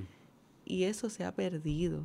Y de nuevo te digo, hay estrellitas ujú. que todavía lo hacen for the right reasons. Igual que te dije que nuestro fundador empezó su carrera en el servicio público, Ujú, pero ujú. tenemos que un poco recapitular y aunque sea contracorriente, volver a eso y llenar esos espacios desde el sector que nos toque. O sea, desde Guayacán lo hacemos desde el sector sin fines de lucro con una junta privada contra viento y marea. Venga quien venga, gústele a quien le guste, porque tenemos el privilegio de poder hacer eso y porque no tenemos el riesgo de no salir ele- electo. Pero las personas que salen electos need to push the envelope y, y, y, no, y apoyan estos esfuerzos, no te creas que no. Yo creo que ellos reflejan más lo que la gente está dispuesta a hacer, más de lo que... Pero eso es lo que tienen que cambiar. Y ahí es el trabajo, ese es el groundwork. Dale, Laura, ¿pasaste bien? Me encantó. ¿Te gustó? Yo, Dijiste pero- un par de cosas feas. Dijiste, dijiste, Sí, pero, esto feo, pero tú dijiste feo. caca más que yo, así que no hay problema. Siempre. Bueno, pues siempre a la orden. Puedes volver todas las veces que quieras y si tú, algún empresario o lo que sea, hacemos, acá, no hacemos una listita. Es más, si, si quieres, empezamos con, con, los que van a ganar la semana que viene, los Brutal, Enterprise no winners. tengo ningún problema. Así que gracias, Beto. Hasta la próxima. Bye, bye. Bye.